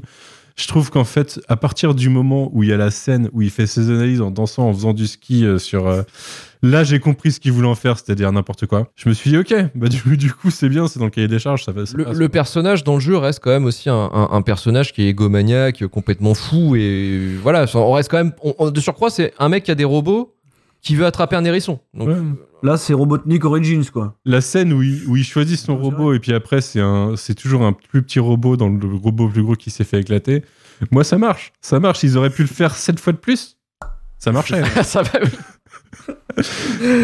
Après ça devient trop petit à la fin, mais ouais je sais pas, j'étais conquis. Je mais franchement je pense que c'est principalement Ben Schwartz euh, qui qui m'a mis le, le smile en fait. Ouais, ça ouais, se trouve juste- j'aurais vu en VF j'aurais détesté, hein, c'est possible. Et Juste ouais, pour préciser, moi, c'est pareil, je l'ai vu en VO, hein, j'ai pas vu le fameux euh, Star Talent euh, Ouais, Malik. Malik euh, Bentala. Le- Là, bah Malik, c'est un autre débat.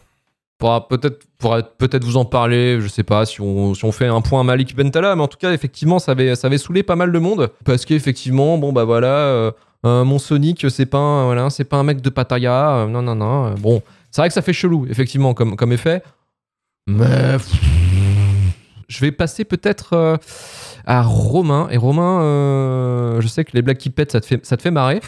Euh, Yes, mais en tout allez. cas, c'est c'est quoi cette histoire de, de Swank, justement, avant de passer à, Euh, quand le film est sorti, il y a un psychopathe qui s'est dit c'est pas mal, on peut l'améliorer. Et euh, il a pris tout le film C'est et vrai. il a remplacé le Sonic par Swank. Swank, c'est un gif de Sonic qui court, qui est petit, une gros, patate. bleu en 3D, une- un, un, un, un même horrible, vraiment un truc que tu vois en rêve fiévreux euh, après une mauvaise descente de 8-6.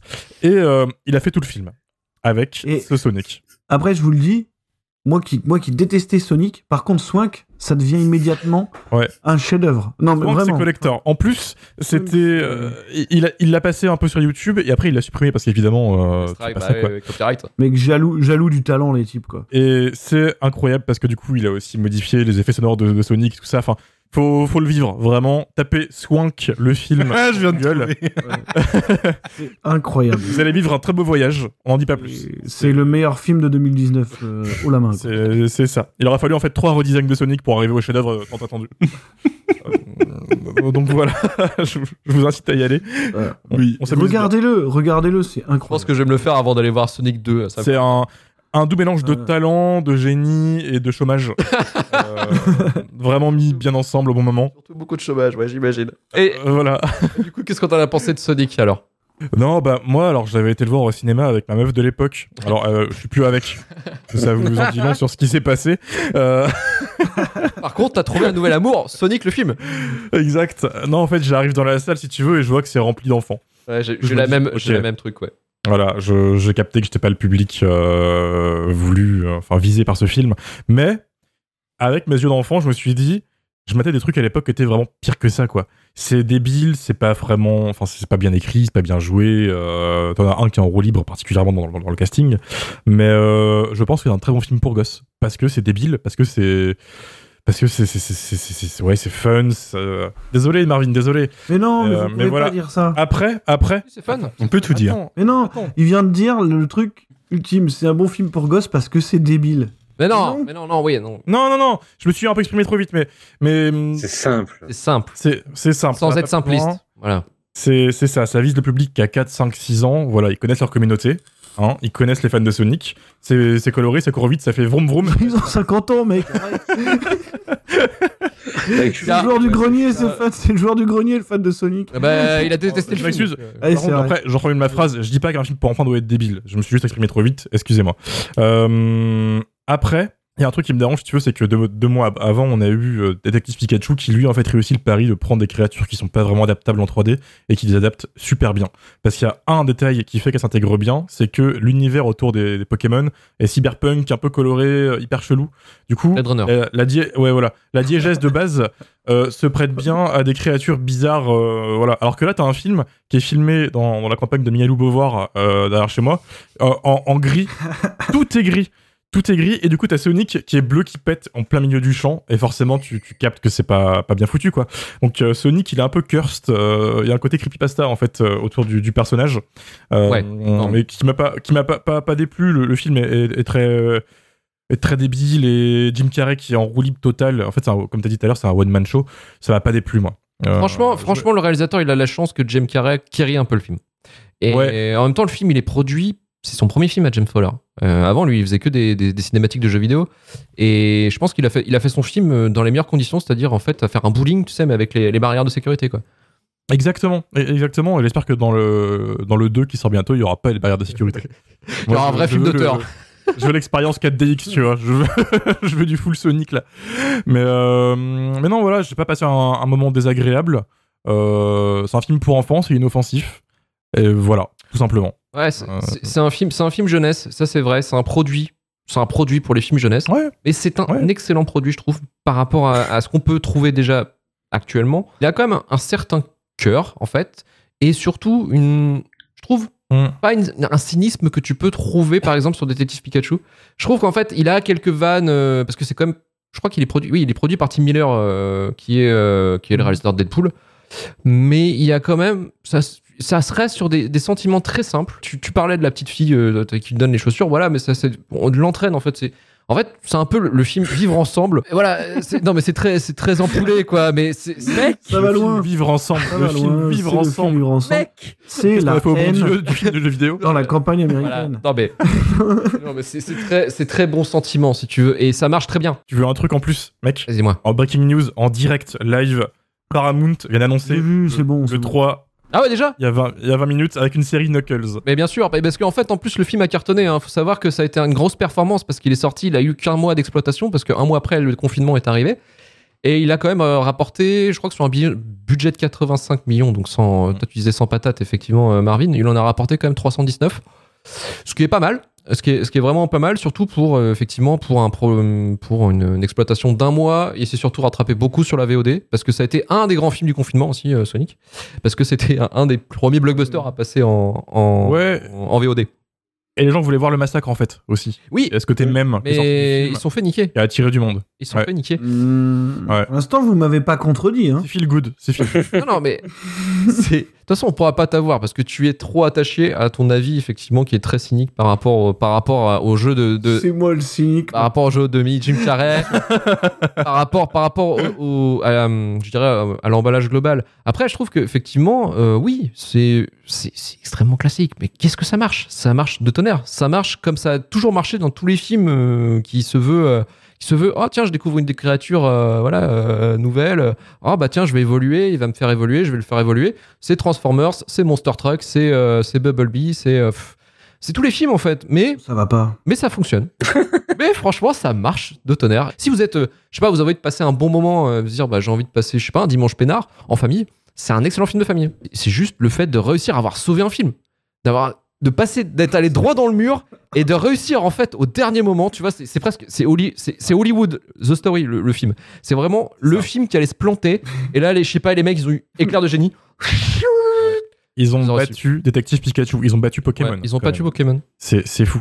je trouve que par exemple le- l'avantage de, de Sonic par rapport à Pikachu si tu veux te faire la comparaison des yeux c'est qu'il n'y a pas Ryan Reynolds et ça ça fait plaisir C'est tout ce que t'as trouvé là? Non, non, mais après, non, mais après, si tu veux, si tu veux taper sur, sur Jim Carrey, tout ça, je trouve qu'il est vraiment plutôt, plutôt, il est conscient de son, son truc, il est conscient de son jeu, et ça marche. Moi, je, je trouve. que- Il est en mission de sauvetage tout le long du film, en fait, carré là. Ouais, carrément, mais il sait dans quoi il joue aussi. Euh, il est pas, il est pas, il est pas bête. Mais il réussit, il a réussi très bien aussi à, à se placer, à se mettre son truc, et, et c'était très bien. Tout simplement. Ouais. Donc on peut, on peut clôturer sur, sur Sonic avant qu'on fasse une heure de Sonic finalement, parce que ça va, faire, euh, ça va faire beaucoup là. Et on peut s'arrêter là. On peut s'arrêter là. Sachez que la suite arrive le mois prochain, après deux semaines après Batman. Donc voilà, moi, moi le mois de mars, c'est un peu mon, mon mois de cinéma. Là, je vais m'éclater. Hein. Batman, Sonic 2, là, euh, et puis le film de Didier Bourdon. Là, Même ça va combat. être, euh, ça va être sympa, là. Le truc avec la Corse, là, ça va être, ça va être marrant. Putain. Euh, et on va passer maintenant à un film peut-être un peu moins coco, un peu moins marshmallow, un vrai film de d'ado- d'adolescent. Viril. D'adolescent, tu Aussi disais, Lubéric, hein, c'est ça. Doom.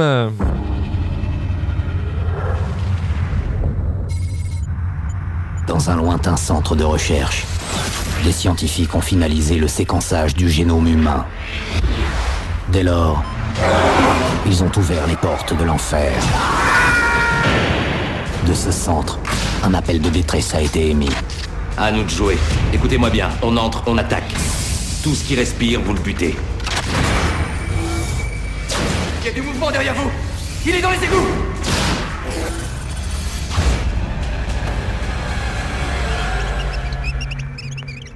Qu'est-ce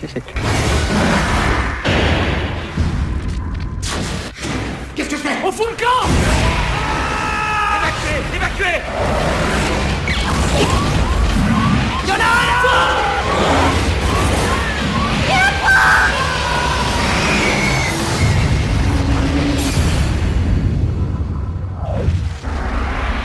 Ça va, monsieur?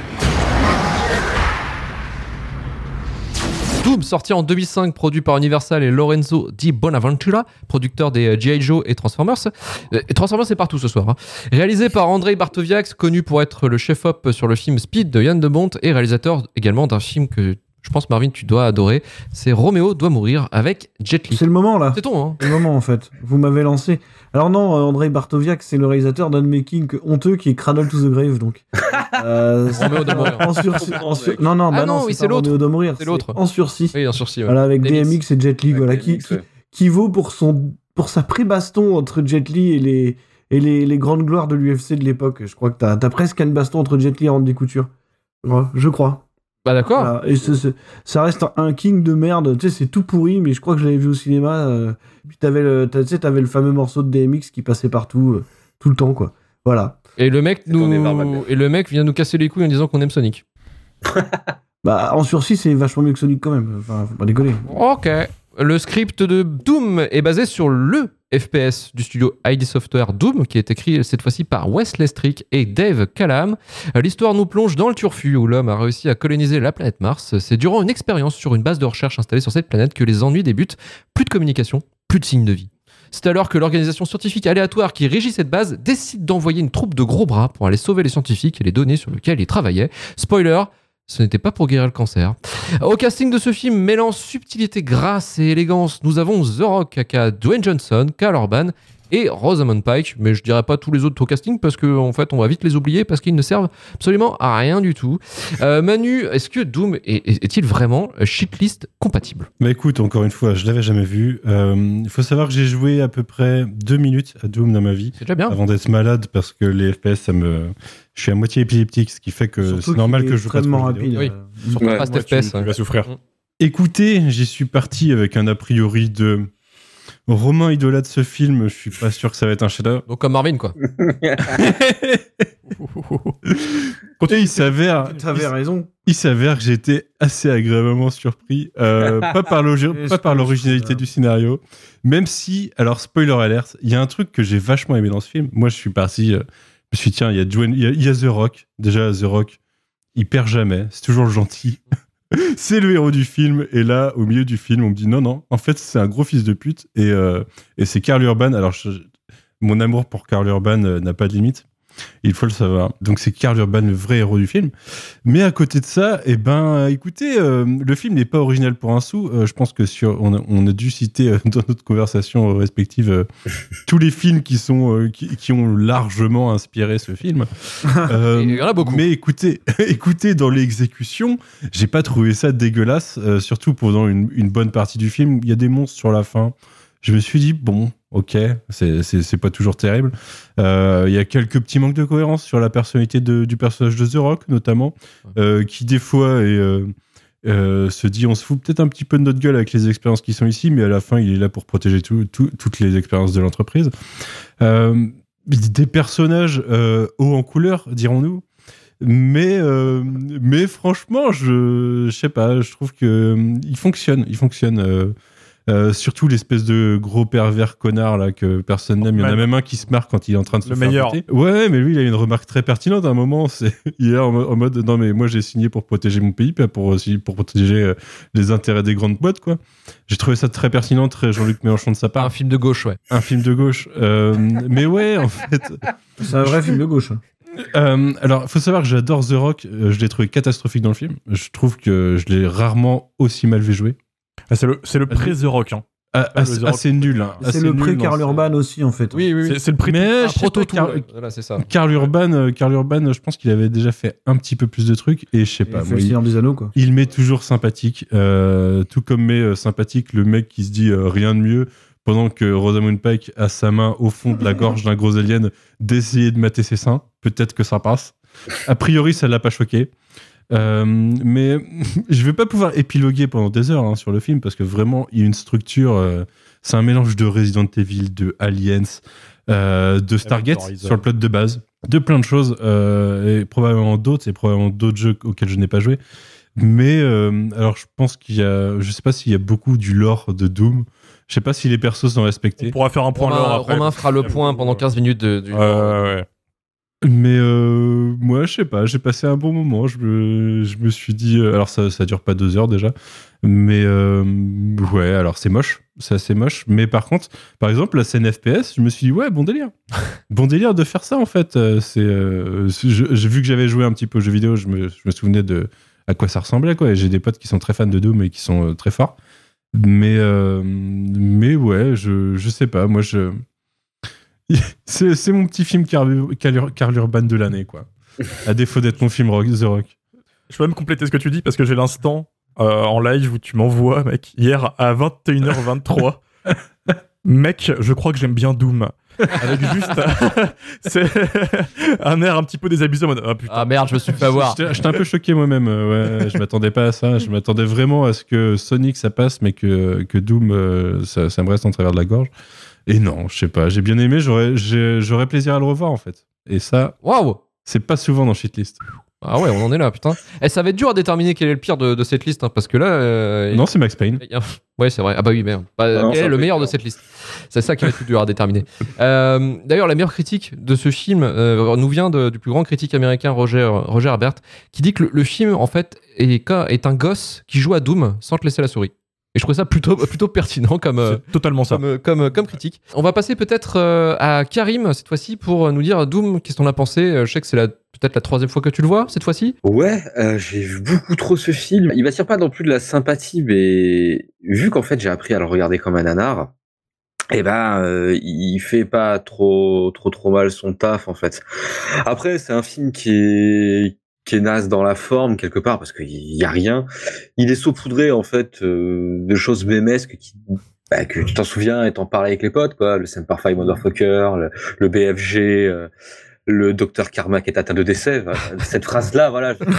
D'où d'où me résumé en fait par cette phrase-là. Et cette phrase, je l'ai sorti moi-même en étant malade, tu vois. C'est du genre, je, je n'ai pas un rhume, je suis atteint de décès.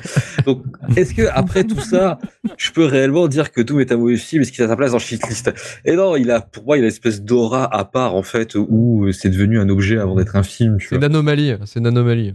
Ben ouais, mais je commence à avoir, en fait, ce qui m'emmerde, c'est, c'est que je commence à avoir de la sympathie pour, euh, pour Doom parce que le film, j'ai vu trois fois, mais je connais beaucoup trop les répliques. Euh, euh, genre, il peut faire partie de mes vannes. Un film que je n'aime pas peut pas faire partie de mes vannes. Euh, voilà. Donc, alors que je sais que c'est vraiment pas bien, tu vois, et, et c'est pas non plus un vrai nanar parce qu'il y a quand même un peu d'argent. Et mais ouais, ça devient donc euh, c'est une expérience toujours, euh, bah, en fait, qui devient de moins en moins compliquée avec le temps, tu vois. C'est ça. qui- c'est que ça passe de bien en mieux, ouais. Au bout de la dixième fois, ça passe, mec. Mais ça, c'est quoi le pire en fait avec nous C'est que moi, je suis pas euh, Doom, je connais plus euh, de, enfin, j'ai jamais trop trop joué à Doom en fait. euh, et, et genre, je me suis mis à jouer à Doom parce que parce que le film, Doom, parce que le film, tu vois. Et donc, c'est c'est une sensation très étrange en fait, de se sentir un peu dirigé par un truc que c'est comme les raviolis en boîte. T'en as bouffé pendant mec est devenu fan de ça. Doom avec ça, quoi. Ouais, voilà, et t'en manges quand même, même si c'est que c'est pas très bien. Donc, euh, c'est. j'ai- Ouais, voilà, le, le film, c'est. Je sais même plus en fait s'il est bien ou pas, parce qu'il y a des. J'ai le flou. le mec. Ouais. Ouais, il, il fait un peu partie de ma famille maintenant, donc c'est c'est en grande partie grâce à vous. Je sais pas si je dois vous remercier, parce que c'est un film que moi j'avais même pas vu au cinéma, et je, je- pour moi c'est un, film qui mériterait d'être directo DVD, tu vois. Et pourtant maintenant j'ai la sympathie pour lui, donc euh, pour ce soir, Doom Joker, voilà clairement. Est-ce que, est-ce que finalement ce film, Marvin, est-ce que sa seule maladie qu'il ait atteint, c'est de perfection? Ouais. J'irai- pas jusqu'à dire ça. J'irai pas jusqu'à dire ça. A- Avant qu'on enchaîne sur Marvin, j'aurais voulu faire une remarque à Marvin. C'est que on est le 15 février, j'ai toujours pas vu The Last Duel, mais en trois jours j'ai vu Max Payne, Sonic et Doom et j'en ai aimé deux sur trois. préféré. Sonic à The Last Duel. Hein. Après, Déjà, on est à l'abri de rien. à ce stade. tu sais, bon, au moins, tu, tu vas peut-être faire comme les mecs qui vont être choqués, tu vois. Ah, au moins dans Sonic, il n'y a pas de viol. pas. Euh, un viol qu'on voit deux fois. Mon Dieu, quelle horreur. Euh, J'irai pas jusqu'à dire que c'est la perfection, effectivement. euh, Mais ça va.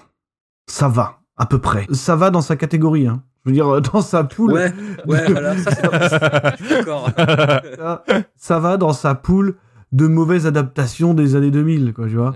C'est-à-dire que c'est euh, Resident Evil de Paul Anderson euh, en version augmentée, quoi. Tu vois ce que je veux dire? C'est-à-dire que c'est exactement le, c'est les flashs que j'ai eu, quoi. Resident Evil en Allez. 4DX. Voilà, c'est Resident Evil euh, en peut-être plus irrévérencieux. En et moins bien éclairé. Beaucoup plus. Ah, par contre, on ne voit rien. Oui. Euh, on ne voit rien dans ce film. Il y a une scène dans les égouts, là, on ne voit rien. c'est terrible. Euh, mais en fait, je pense que il y, a un truc qui est bizarre. Alors, probablement que les Doom classiques et ceux qu'on a aujourd'hui, qui sont un peu revenus à la formule du début, sont presque inadaptables, je pense, tu vois.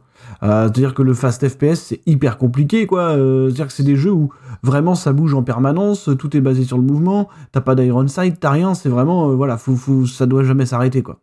Et donc, eux, ils adaptent plutôt le Doom 3, qui était un espèce de survival horror musclé, on va dire, quoi. Tu vois, où il y avait beaucoup plus de jumpscares et tout, je me rappelle, voilà, j'a- j'avais joué à sa sortie, quoi. Ouais, parce que tout le principe du jeu aussi, c'est que t'étais dans. Alors, soit t'avais. En fait, t'étais souvent dans le noir, et soit t'avais le choix avec Ouais. ta lampe torche, soit t'avais le choix avec ton flingue, mais tu peux pas avoir les deux ça. en même temps. Et je pense que c'est. C'était corrigé depuis. C'était Ah oui, corrigé, ok, dis-toi. ouais. Ouais, euh, du coup, vous parliez des références euh, évidentes hein, euh, auxquelles donc se réfère le film. Moi, je te dis pas que ça, il y a beaucoup d'aliens là-dedans. Il y a plutôt beaucoup d'aliens la résurrection, je pense. Dans non mais dans l'exécution, c'est vraiment ça parce que je pense que Bartoviak, il a peut-être vécu à peu près les mêmes problèmes que je n'ai, c'est-à-dire d'avoir à peu près à sa disposition trois couloirs et deux salles, quoi. Euh, en gros, pour tu vois, pour, pour pour avoir tout le production design du film, c'est ça, puisque tu vois bien que, que, c'est les mêmes environnements qui tournent en boucle, qui sont réaménagés, enfin, tu vois. Et d'ailleurs, il essaye de surcompenser, tu vois. On voit qu'il met du cœur à l'ouvrage. Dès que t'as un Marines qui rentre dans une pièce, t'as un énorme travelling, tu sais, vers son regard, et puis t'as la caméra qui bouge autour et tout. Il y a tout le temps un truc qui se passe.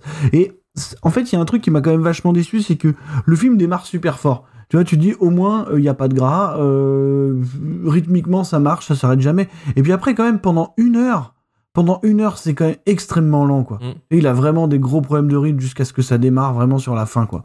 Après sinon dans l'ensemble ça se tient à peu près parce que c'est comme Karim, je saurais pas vous dire que c'est bien, mais ça me fait quand même un peu marrer quoi tellement c'est bête. Tu vois. Mais euh, mais à la rigueur, je pense qu'il est conscient de ça. Et, et du coup, dans ces cas-là, ça me dérange pas. Moi, encore une fois, je le dis, un film débile qui sait qu'il l'est, euh, c'est pas très grave, tu vois. Après, il y a, il y a quand même un truc. Alors voilà, on disait, on parlait tout à l'heure de ça en parlant de Max Payne. Euh, bah, c'est que c'est hyper difficile de ramener l'esthétique du jeu vidéo euh, dans, dans, dans un film de cinéma. Et que là, encore une fois, ils sont obligés de le justifier, quoi. C'est-à-dire qu'il y a un truc qui fonctionne pas mal dans le film. C'est la fameuse scène de, de, de FPS, quoi. Je vais pas dire de fast FPS pour le coup. Non, non, mais euh, la, ça se la- fait en la scène, déambulateur. la scène où effectivement on a une vue, euh, on a une vue euh, première personne quoi. Oui, voilà. Mais du coup, il est encore obligé de le justifier, quoi. Voilà. C'est-à-dire que euh, tu te fais euh, injecter un chromosome spécial euh, et euh, tout de suite, ça devient un surhomme. Ah non, là, on t'injecte. C'est Mm. pas une drogue, c'est carrément un chromosome supplémentaire. Excusez-moi. Et, du coup, et du coup, bon, voilà, tu vois, ça fait le même effet. Et puis, voilà, c'est comme ça qu'on va te caler la scène FPS. Encore une fois, je trouve, je trouve ça un peu dommage. En fait, t'as pas besoin qu'on te l'explique, tu vois. T'aurais mis cette scène-là à ce moment-là, et puis voilà, quoi. Voilà, je trouve ça juste emmerdant qu'on m'ait expliqué ça. Après, sinon, tout le monde joue comme une savate. Euh, oui, The Rock, euh, c'est pas, c'est pas le, c'est- The Rock, c'est pas Dwayne Johnson encore, tu vois. Semperfi Non, non, il est- il est- c'est compliqué. hein. Et même Karl Urban, il joue comme une savate. hein. Moi, je- moi aussi, j'aime beaucoup Voilà, Karl Urban, aussi, tu vois. Quand je... The Rock, on est sur son début de carrière au cinéma. Ouais, ouais, ouais, ouais. On est encore dans le post euh, Roi Scorpion. Voilà, c'est ça. Sachant qu'il a désavoué le film ensuite. Ouais. Ah bah, Ah ouais. ouais. Il a Il pas s'est foutu de désavoué la gueule publiquement du film. euh, C'était une cérémonie, Ouais, pas d'Oscar, mais de César ou un truc du genre où il a fait Vous avez vu Doom? Bah non, personne l'a vu. Et euh, il veut même pas, euh, même pas en parler. Ok. Après, il y a des trucs qui marchent dans le dernier tiers, tu vois. Je trouve qu'il y a le design de certains monstres qui fonctionnent pas trop mal, tu vois. Euh, Il y a quelques scènes qui me font marrer. Moi, le coup de Thierry Lafronde avec le PC, euh, je dois t'avouer que ça me Ah oui, exceptionnel. ça. Ouais. Meilleur perso. ça dans la cellule euh, dans la cellule électrifiée avec le avec le gros monstre du coup Ah, le mec qui est 10 secondes contre la clôture électrifiée, mais il s'en sort nickel. mais ça va quoi et puis finalement il tombe sur une chute pas si ouf Euh, tu sais, je veux dire, il doit chuter de 4 mètres, il est mort. Bon, bah, voilà, euh, il y, a des- il y a des trucs comme ça qui me font marrer, ça va, ça passe. Si tu veux, si tu le regardes comme un espèce de presque nanar, je dirais, parce que t'es pas non plus mort de rire, hein, ça va. Disons que dans sa catégorie de, ouais, voilà, de, Débile. de, de films débiles adaptés de jeux vidéo, ce que personne ne sait faire, euh, ça va au-dessus d'un UV Ball, quoi, tu vois, sans trop de problèmes. Donc Large. euh, là-dessus, ça se tient à peu près. Après, je le reverrai pas euh, sans y être contraint, hein, parce, que, parce que ça m'amuse pas tant que ça non plus. Mais, euh, mais ça va, voilà. Bon, Romain t- t'expliquera un petit peu son expérience, euh, vu que c'est la allez, 150, 150e fois qu'elle le Ça, voit. par contre, je- suis curieux, je suis curieux de comprendre la, la- la petite fascination qu'ont certaines personnes autour de ce film-là, parce qu'il me semble pas avoir ce potentiel-là non plus. Pourtant, pourtant, il aurait pu, Euh, il aurait pu être tellement mieux, tellement mieux, parce que Vin Diesel aurait pu prendre le, le rôle de Karl Urban, il l'a refusé, Ça aurait été fou. ça aurait été fou. Ouais, clairement. Ça aurait été Carl Urban versus The Rock avant l'heure. Edgar Wright, Edgar Wright et Simon Pegg, euh, on leur a proposé justement de faire un petit contrat, de nettoyer les dialogues et de recréer les, réécrire les dialogues, sauf qu'ils ont refusé. Bon, il y, y a eu quelques petits éléments comme ça qui pouvaient être, qui pouvaient être marrants et, et un peu, je dirais, faire une version Doom Enhanced, c'est-à-dire vraiment une Doom améliorée. Disons qu'il y a quelque chose de beaucoup plus nanardeux dans les jeux vidéo finalement. Oui. Euh, il y a un Totalement. postu- Il y a un Totalement. postulat de base qui est hyper nanardeux et qui marche dans les jeux Doom actuels, c'est qu'en fait le, le Doom Guy, c'est le boogeyman des monstres. Oui, c'est lui qui fait ça. Oui. C'est ça qui est drôle. Les C'est-à-dire démons que ont tu, de toi maintenant en fait. tu racontes les histoires du Doom Guy aux, aux monstres euh, qui veulent pas euh, aller se coucher, aux, ga- aux gamins monstres. qui- pire que ça, C'est parce que vraiment, il cité comme ça quoi. Doom Eternal, tu vas littéralement au paradis buter l'équivalent de Jésus. Tu vois. Ça. Euh, c'est- Voilà. Et c'est ça que je trouve fort, euh, fort dans le potentiel nanardeux parce que je trouve vraiment les deux derniers super. Par contre, le Doom et Doom Eternal, je les ai fait plusieurs fois. c'est Ils des sont, vraiment, ils sont vraiment mortels. Et c'est ça qui est marrant quoi dans ce potentiel. C'est vraiment ça quoi. Le Doom Guy, c'est le cauchemar des monstres. Tu vois. Voilà, c'est dommage. C'est dommage qu'on n'ait pas ça euh, encore. Alors je sais Le- pas s'il y a une, une autre adaptation cinématographique. Enfin, il y en a une autre, mais Ça, bon, bref. ça arrive, ça arrive, ça arrive. Mais voilà. On mais- discutera beaucoup de choses à dire. Romain, Romain, euh, Romain, là, je, sens, je, sens qu'il est chaud parce que là, il est en train de bouillonner. Il a, là, il a, t'as l'impression qu'il a un frein à main, là, qu'il est prêt. Là, tu sais, c'est vraiment le départ à la Mario Kart. Là, il a plus qu'à pied sur A, il y va. Il y a tant de choses à dire, tant de choses à dire parce que Doom, c'est une adaptation qui est maudite depuis le début, si tu veux. En 93, le jeu, il sort, ils vendent plus de copies de Microsoft. Donc évidemment, les studios, ils débarquent, ils font OK, prenez de l'argent, faites un film. Le défaut, c'est que tous les mecs qui vont s'atteler à l'adaptation vont buter euh, contre des obstacles. C'est-à-dire que par exemple, il y a eu le massacre de Columbine, euh, qui est quand même un, un gros événement euh, euh, aux États-Unis. Il se trouve que les deux, euh, les deux tireurs qui ont buté beaucoup de monde étaient fans de Doom et étaient des mappeurs de Doom. Donc forcément, les, studios se sont dit, on va peut-être prendre un peu de recul, les mecs. Alors qu'ils avaient une adaptation qui était écrite et avec Schwarzenegger dans le rôle du Doom Guy. Adaptation fidèle, très fidèle au premier jeu, où il y avait Submarines qui allait en enfer buter Satan. Parce que du coup, de base, dans Doom, tu vas en enfer et pas, c'est pas des aliens. C'est vraiment un portail vers, vers l'équivalent de l'enfer avec Satan qui t'attend et tout ça, quoi. Il galère, il galère, et il y a une première adaptation perdue de Doom euh, qui existe qui a jamais été retrouvée, qui a été faite pour l'adaptation sur 3DO, qui est une console euh, bien rétro, bien claquée. Ils ont tourné des vraies séquences de films de Doom. Et le problème, c'est qu'ils ont regardé les séquences et ils se sont dit, on peut pas. on peut pas. On dirait un porno slovaque. euh, On, on- on est euh, beaucoup à la, rega- à la, à la chercher cette, euh, cette version. Mais bref. Donc forcément, les studios entendent ça, ils disent non, on peut pas, pas financer ça. Et en 2003 sort Doom 3, qui a eu beaucoup d'influence en fait, malgré ce qu'on en dit de, de ce jeu. Et ils disent bon, on va se calquer sur ça quoi. Et donc le souci, c'est qu'ils se retrouvent à un autre obstacle, c'est que tu peux pas avec autant d'argent faire un film euh, aussi religieux. Parce que Doom c'est un jeu chrétien en fait. Si tu regardes le truc euh, voilà t'es, t'es- un évangile qui va buter des démons. Euh, donc il modifie ça en, en 2-2 en 2 spi pour avoir des aliens à la place. Mais le réal a quand même glissé des petites références. T'as Submarines qui est super religieux qui quand il meurt a de- deux sortes de cornes sur le sur le crâne.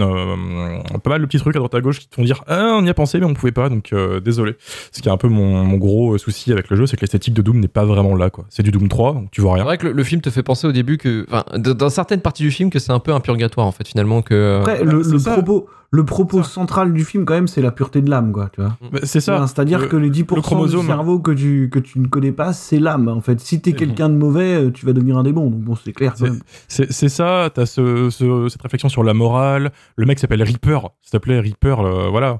Enfin, il y a, il y a tout qui est là, mais euh, ils vont ils vont jamais assez loin. Euh, pour te Une répondre, remarque sur son nom d'ailleurs, de euh, quand euh, sa sœur oui. lui fait remarquer Oui. Et qu'il lâche. euh, Euh, ouais, c'est des, c'est des marines, c'est pas les mecs les plus fins qui soient. Exact- exactement ça. Et euh, du coup, ils ont fait comme ils ont pu. Ils ont pris un bout du lore de Doom. C'est-à-dire que le, le début de Doom 1 dans le jeu, le lore, c'est que euh, tous les marines sont appelés sur Mars parce que c'est la merde. Et ils vont dans la, dans, dans la station, ils meurent tous. Toi, t'es le dernier Marines, t'as ton gun et t'y vas. Voilà, ça c'est le lore de Doom 1. Euh, ils sont calqués sur ça comme ils ont pu. Et moi, je suis tombé amoureux du film en 2005. euh, du coup, voilà. Ça, ça- le mec, il arrive, bonjour, bam. Voilà. Euh, c'est j'ai j'ai eu ce, ce, ce- je sais pas cette rencontre euh, fortuite. je, l'ai- je l'ai vu en, en DVD je fais oh trop cool un film sur Doom parce que j'adorais Doom déjà à l'époque et euh, je l'ai vu et quand t'es ado t'as pas d'attente comme maintenant si tu veux. Je pense que je mettrais le film maintenant j'irai un peu dessus. C'est un beau nanar comme t'as dit c'est au-dessus du vieux ça pétarade bien ça c'est pas très bien filmé c'est pas éclairé du tout ce qui est mon Ah ouais, par principal contre, ça, défaut ça c'est catastrophique quand même, quoi. euh, mais en fait, je l'ai tellement saigné quand j'étais adolescent, mais je sais pas pourquoi j'avais une fascination morbide pour ce film, et je l'ai toujours aussi, si tu veux, que quand je le regarde, j'ai un peu ce sentiment de, de recoucher avec une ex, en fait. Tu vois, c'est, ça fait plaisir, c'est là. euh, C'est, c'est analogie bizarre, mais je pense que vous comprenez. Et euh, je- j'aime beaucoup, vraiment beaucoup, la dernière demi-heure du film, où d'un coup, le réel se dit, oh, c'est bon, nique ta mère. Et là, ça part vraiment en sorte de gunfight incessant avec tous les monstres possibles qui ont zéro justification d'exister. hein. On passe de trucs de zombies à gros monstres à tronçonneuse. euh, T'as un mec en fauteuil roulant qui se transforme en démon. Enfin, c'est n'importe quoi. Et euh, ça, ça m'avait toujours marqué. Et j'aime toujours beaucoup maintenant, en fait, ce- cette dernière demi-heure qui me, qui me fascine dans sa, ce côté nanardesque totalement assumé. Euh, après une heure, en fait, assez lente, où ça se veut être un peu trop sérieux pour ce Et que beaucoup c'est. d'expositions en fait, beaucoup de mise en place. C'est- ça, la, la fameuse technique de l'élastique, euh, où t'as tant qu'il se passe des trucs et ça pétarade un peu à droite à gauche. T'as deux trois personnages qui se font buter, donc dont Portman, qui est mon perso préféré du film, qui est euh, qui a tous les défaut, défauts ouais. du monde. Il est sale, il est très sale, vraiment, euh, voilà. Mais bon, c'est peut-être le meilleur perso du film dans le sens où c'est le seul qui est un peu drôle et euh, qui se prend pas trop au sérieux, quoi. Euh, ça avec Destroyer, qui est, euh, c'est le, le seul qui se bat un peu contre les, les démons à main nue et qui plutôt euh, gère bien avant de se faire bolosser par une chaîne. Je trouve The Rock fascinant dans ce film. Il est en sueur tout le long, il est intense dans son regard. Alors qu'il se passe que dalle, ouais. tu sais pas pourquoi il pète un câble, mais il pète un câble. Tout va bien au début, hein. C'est le, le sergent qui va même prendre soin de son, son collègue un peu dans le mal. Tu vois, il va voir Reaper, il fait euh, Ça va, il y a ta sœur et tout, tu veux qu'on en discute, etc. Deux scènes plus loin, c'est le bordel.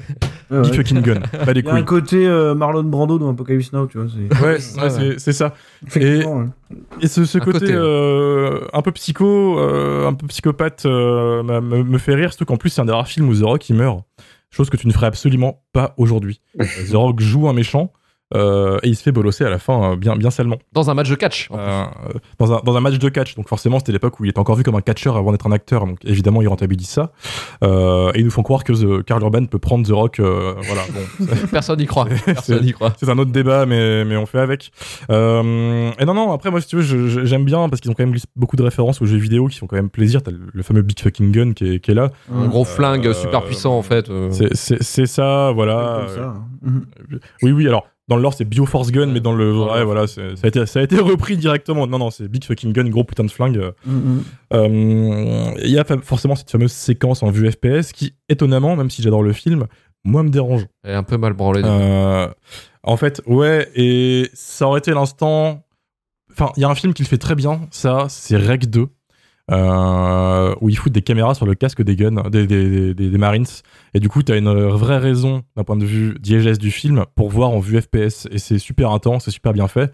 Et là, tu as une séquence qui est, qui est sur rail, en fait. Mm, mm. Qui est sur un jeu, c'est un jeu vidéo, tu peux pas y jouer, en fait, comme tu disais tout à l'heure, et c'est c'est le défaut. C'est c'est marrant. C'est c'est marrant parce que le, le film a du, du budget, hein, c'est bien fait, les maquillages sont top, euh, c'est vraiment pas dégueu. T'as une grosse baston la tronçonneuse à la fin, mais euh, ça décolle vraiment pas, t'as pas d'intensité quoi. Alors que tout le reste du film est plutôt euh, nerveux quand ça pète. Donc moi c'est mon, c'est mon point noir euh, du, du film. Mais euh, non, après je suis quand même conscient qu'il y a le ressenti et le factuel. J'adore le film parce que c'est mon film d'adolescence préféré, je me bois des bières devant, euh, j'a- j'adore. Mais je sais que malheureusement c'est pas super bien. Euh, ça me fait chier de le dire. Non, non. Mais, mais, C'est le purgatoire de, de Romain là. depuis 2019, il y a un vrai mauvais film Doom qui est sorti, qui du coup me donne un peu raison et qui m'aide un petit peu. J'ai pas encore vu. Alors, on en rediscutera dans un autre épisode, je pense. Ouais, je pense. Qui, lui, pour le coup, est très fidèle au jeu, mais c'est pas ça le problème. hein. C'est un voilà, ils ont tenté un truc, ça n'a pas marché, mais la suite arrive. Voilà, Ah bon? C'est ça, qui- ça qui est beau. Alors, elle est écrite. En fait, Doom Annihilation, ce reboot remake euh, claqué là, euh, a très bien marché et en une semaine a rentabilisé tout ce qu'il devait faire en un an. Mais du coup, c'est les- quoi euh, Doom Annihilation? C'est euh, une adaptation des, des derniers ou c'est quoi? Ouais, non, non, non, ça reprend le scénario du premier aussi. Ah Une ouais. base, un portail, euh, cette fois-ci c'est- des vrais démons, donc forcément voilà, ils envoient des marines, et arrive la Doomslayeuse, qui s'appelle Jeanne d'Arc dans le film. Ah, c'est beau. Mais alors Dark, D-A-R-K. Ah, je suis hypé là. Euh, Dark, euh, vraiment Dark sombre, tu vois. Euh, ils arrivent, et c'est encore plus Aliens que ce film Doom là, si tu veux. C'est vraiment les mêmes archétypes avec le Marines euh, qui, qui pète un câble, donc Hudson, euh, le général, euh, enfin, t'as capté. Euh, c'est tourné avec 5 millions de dollars, c'est que dalle 5 millions de dollars. Donc ils ont trois figurants pour les zombies qui reviennent en boucle, et c'est no fake. hein. C'est vraiment les trois mêmes figurants. Et il y a deux euh, diablotins, les, des démons cultes de Doom qui balancent des boules de feu, euh, qui sont là, et c'est une tristesse. C'est dur d'être fan de Doom hein, quand, quand tu vois ça qui, qui sort. C'est dur d'être fan de Doom et de cinéma, j'imagine, du coup. Double. Ouais, les deux, les deux se marient bien. Sachant que la suite, du coup, le Réal a bien dit, je l'ai écrit et j'ai compris les critiques. Donc, il va nous faire un Doom Slayer de Wish avec 5 millions de dollars. Et ça, ça, mon gars, j'ai hâte de voir Jean-Michel Cosplayer débarquer. Là, Et là, le, Doom, le Doom, là, actuellement, il, il- il- il coûte 60 millions. C'est ça. Donc, c'est un film qui a quand même de l'argent derrière, quoi. C'est quand même. Voilà, puis ça, ça, ça se voit. C'est pas très bien éclairé, mais en termes de- d'effets spéciaux, c'est vraiment pas dégueulasse. Le film, il a quand même 17 ans maintenant. Ça marche avec des effets pratiques. Ouais, ouais. Après, on voit C'est- quand même que c'est- c'est pour après, ça, C'est ouais, quand ouais. même hyper cheap, quoi. Je veux dire, dans les décors et tout, c'est chaud, quoi. Les, bah, les décors de C'est de Doom. Le film de SF, de toute façon, c'est c'est ça. Pour le coup, tu pouvais pas faire grand chose, quoi. C'est Stargate SG1, le truc. Mm. hein. Euh, voilà. Tu sais qu'Aliens coûte 18 millions de dollars. Oui, mais. De- des années 80. Donc t'as pas compté l'inflation. Certes. Ouais, mais même avec l'inflation. Non, non, non, mais euh, c'est un des derniers films de créatures qui a des vraies créatures, pour le coup. Et ça, on peut pas lui enlever. C'est Doug Euh, Jones d'ailleurs qui, qui interprète le, le grand, euh, le grand démon. Le, le Hell Knight, euh, c'est lui. euh, Il y a quand même eu une sorte de. C'est c'est le seul vrai argument, en fait, qu'ils ont pour les effets spéciaux, quoi. Euh, c'est c'est tout. La musique est incroyable, je trouve. No fake, premier degré, je trouve la musique trop bien. moi, moi, moi, je la trouve pas trop bien, mais par contre, je la trouve euh, pertinente. C'est-à-dire que dans Doom, t'as toujours cette impression que derrière, on a mis des guitares électriques libres de droit. Tu sais, genre. Exact. exactement. Les premiers, ouais. Là, dans, dans Ouais, les derniers. Même, même, plus, euh, même, maintenant. même, Oh. même. Il y a des scènes où quand ça s'excite, t'as quand même l'impression d'avoir, des, des espèces de, de, de, de gros accords euh, libres de droit euh, complètement. Jouer dans un garage. Exact. ouais. Il y a exactement la même chose dans le, dans le film, donc pour le coup, ça m'a pas trop choqué, quoi. C'est c'est ça, c'est respectueux, mais non, non, je- j'adore la soundtrack euh, réellement. Euh, Il y a avec un bon remix de Nine Inch Nails dans les, dans les crédits à la fin. Et, euh, là, il savait me parler. Il savait parler à l'adolescent, en fait, en moi. Euh, voilà. C'est, mais c'est ça, en fait, Doom avec moi. hein. C'est vraiment, euh, c'est mon film d'adolescence et je peux pas vraiment le détester, quoi. Alors que je sais factuellement c'est pas forcément très ouf, mais euh, c'est pas forcément le nanar dont on parle sans arrêt. Vous voyez, voyez ce, ce Romain magnifique, euh, majestueux, qui regardait en fait Never Back Down et euh, Doom pendant, euh, pendant quasiment toute son adolescence. Ça fait plaisir. Putain, vas être un guerrier, gars. Et maintenant, il a rajouté. vous Emporté, emporté par les petits mouchoirs. Putain. Oh, cette description. Description Tinder, mec. je te dirai si ça chope.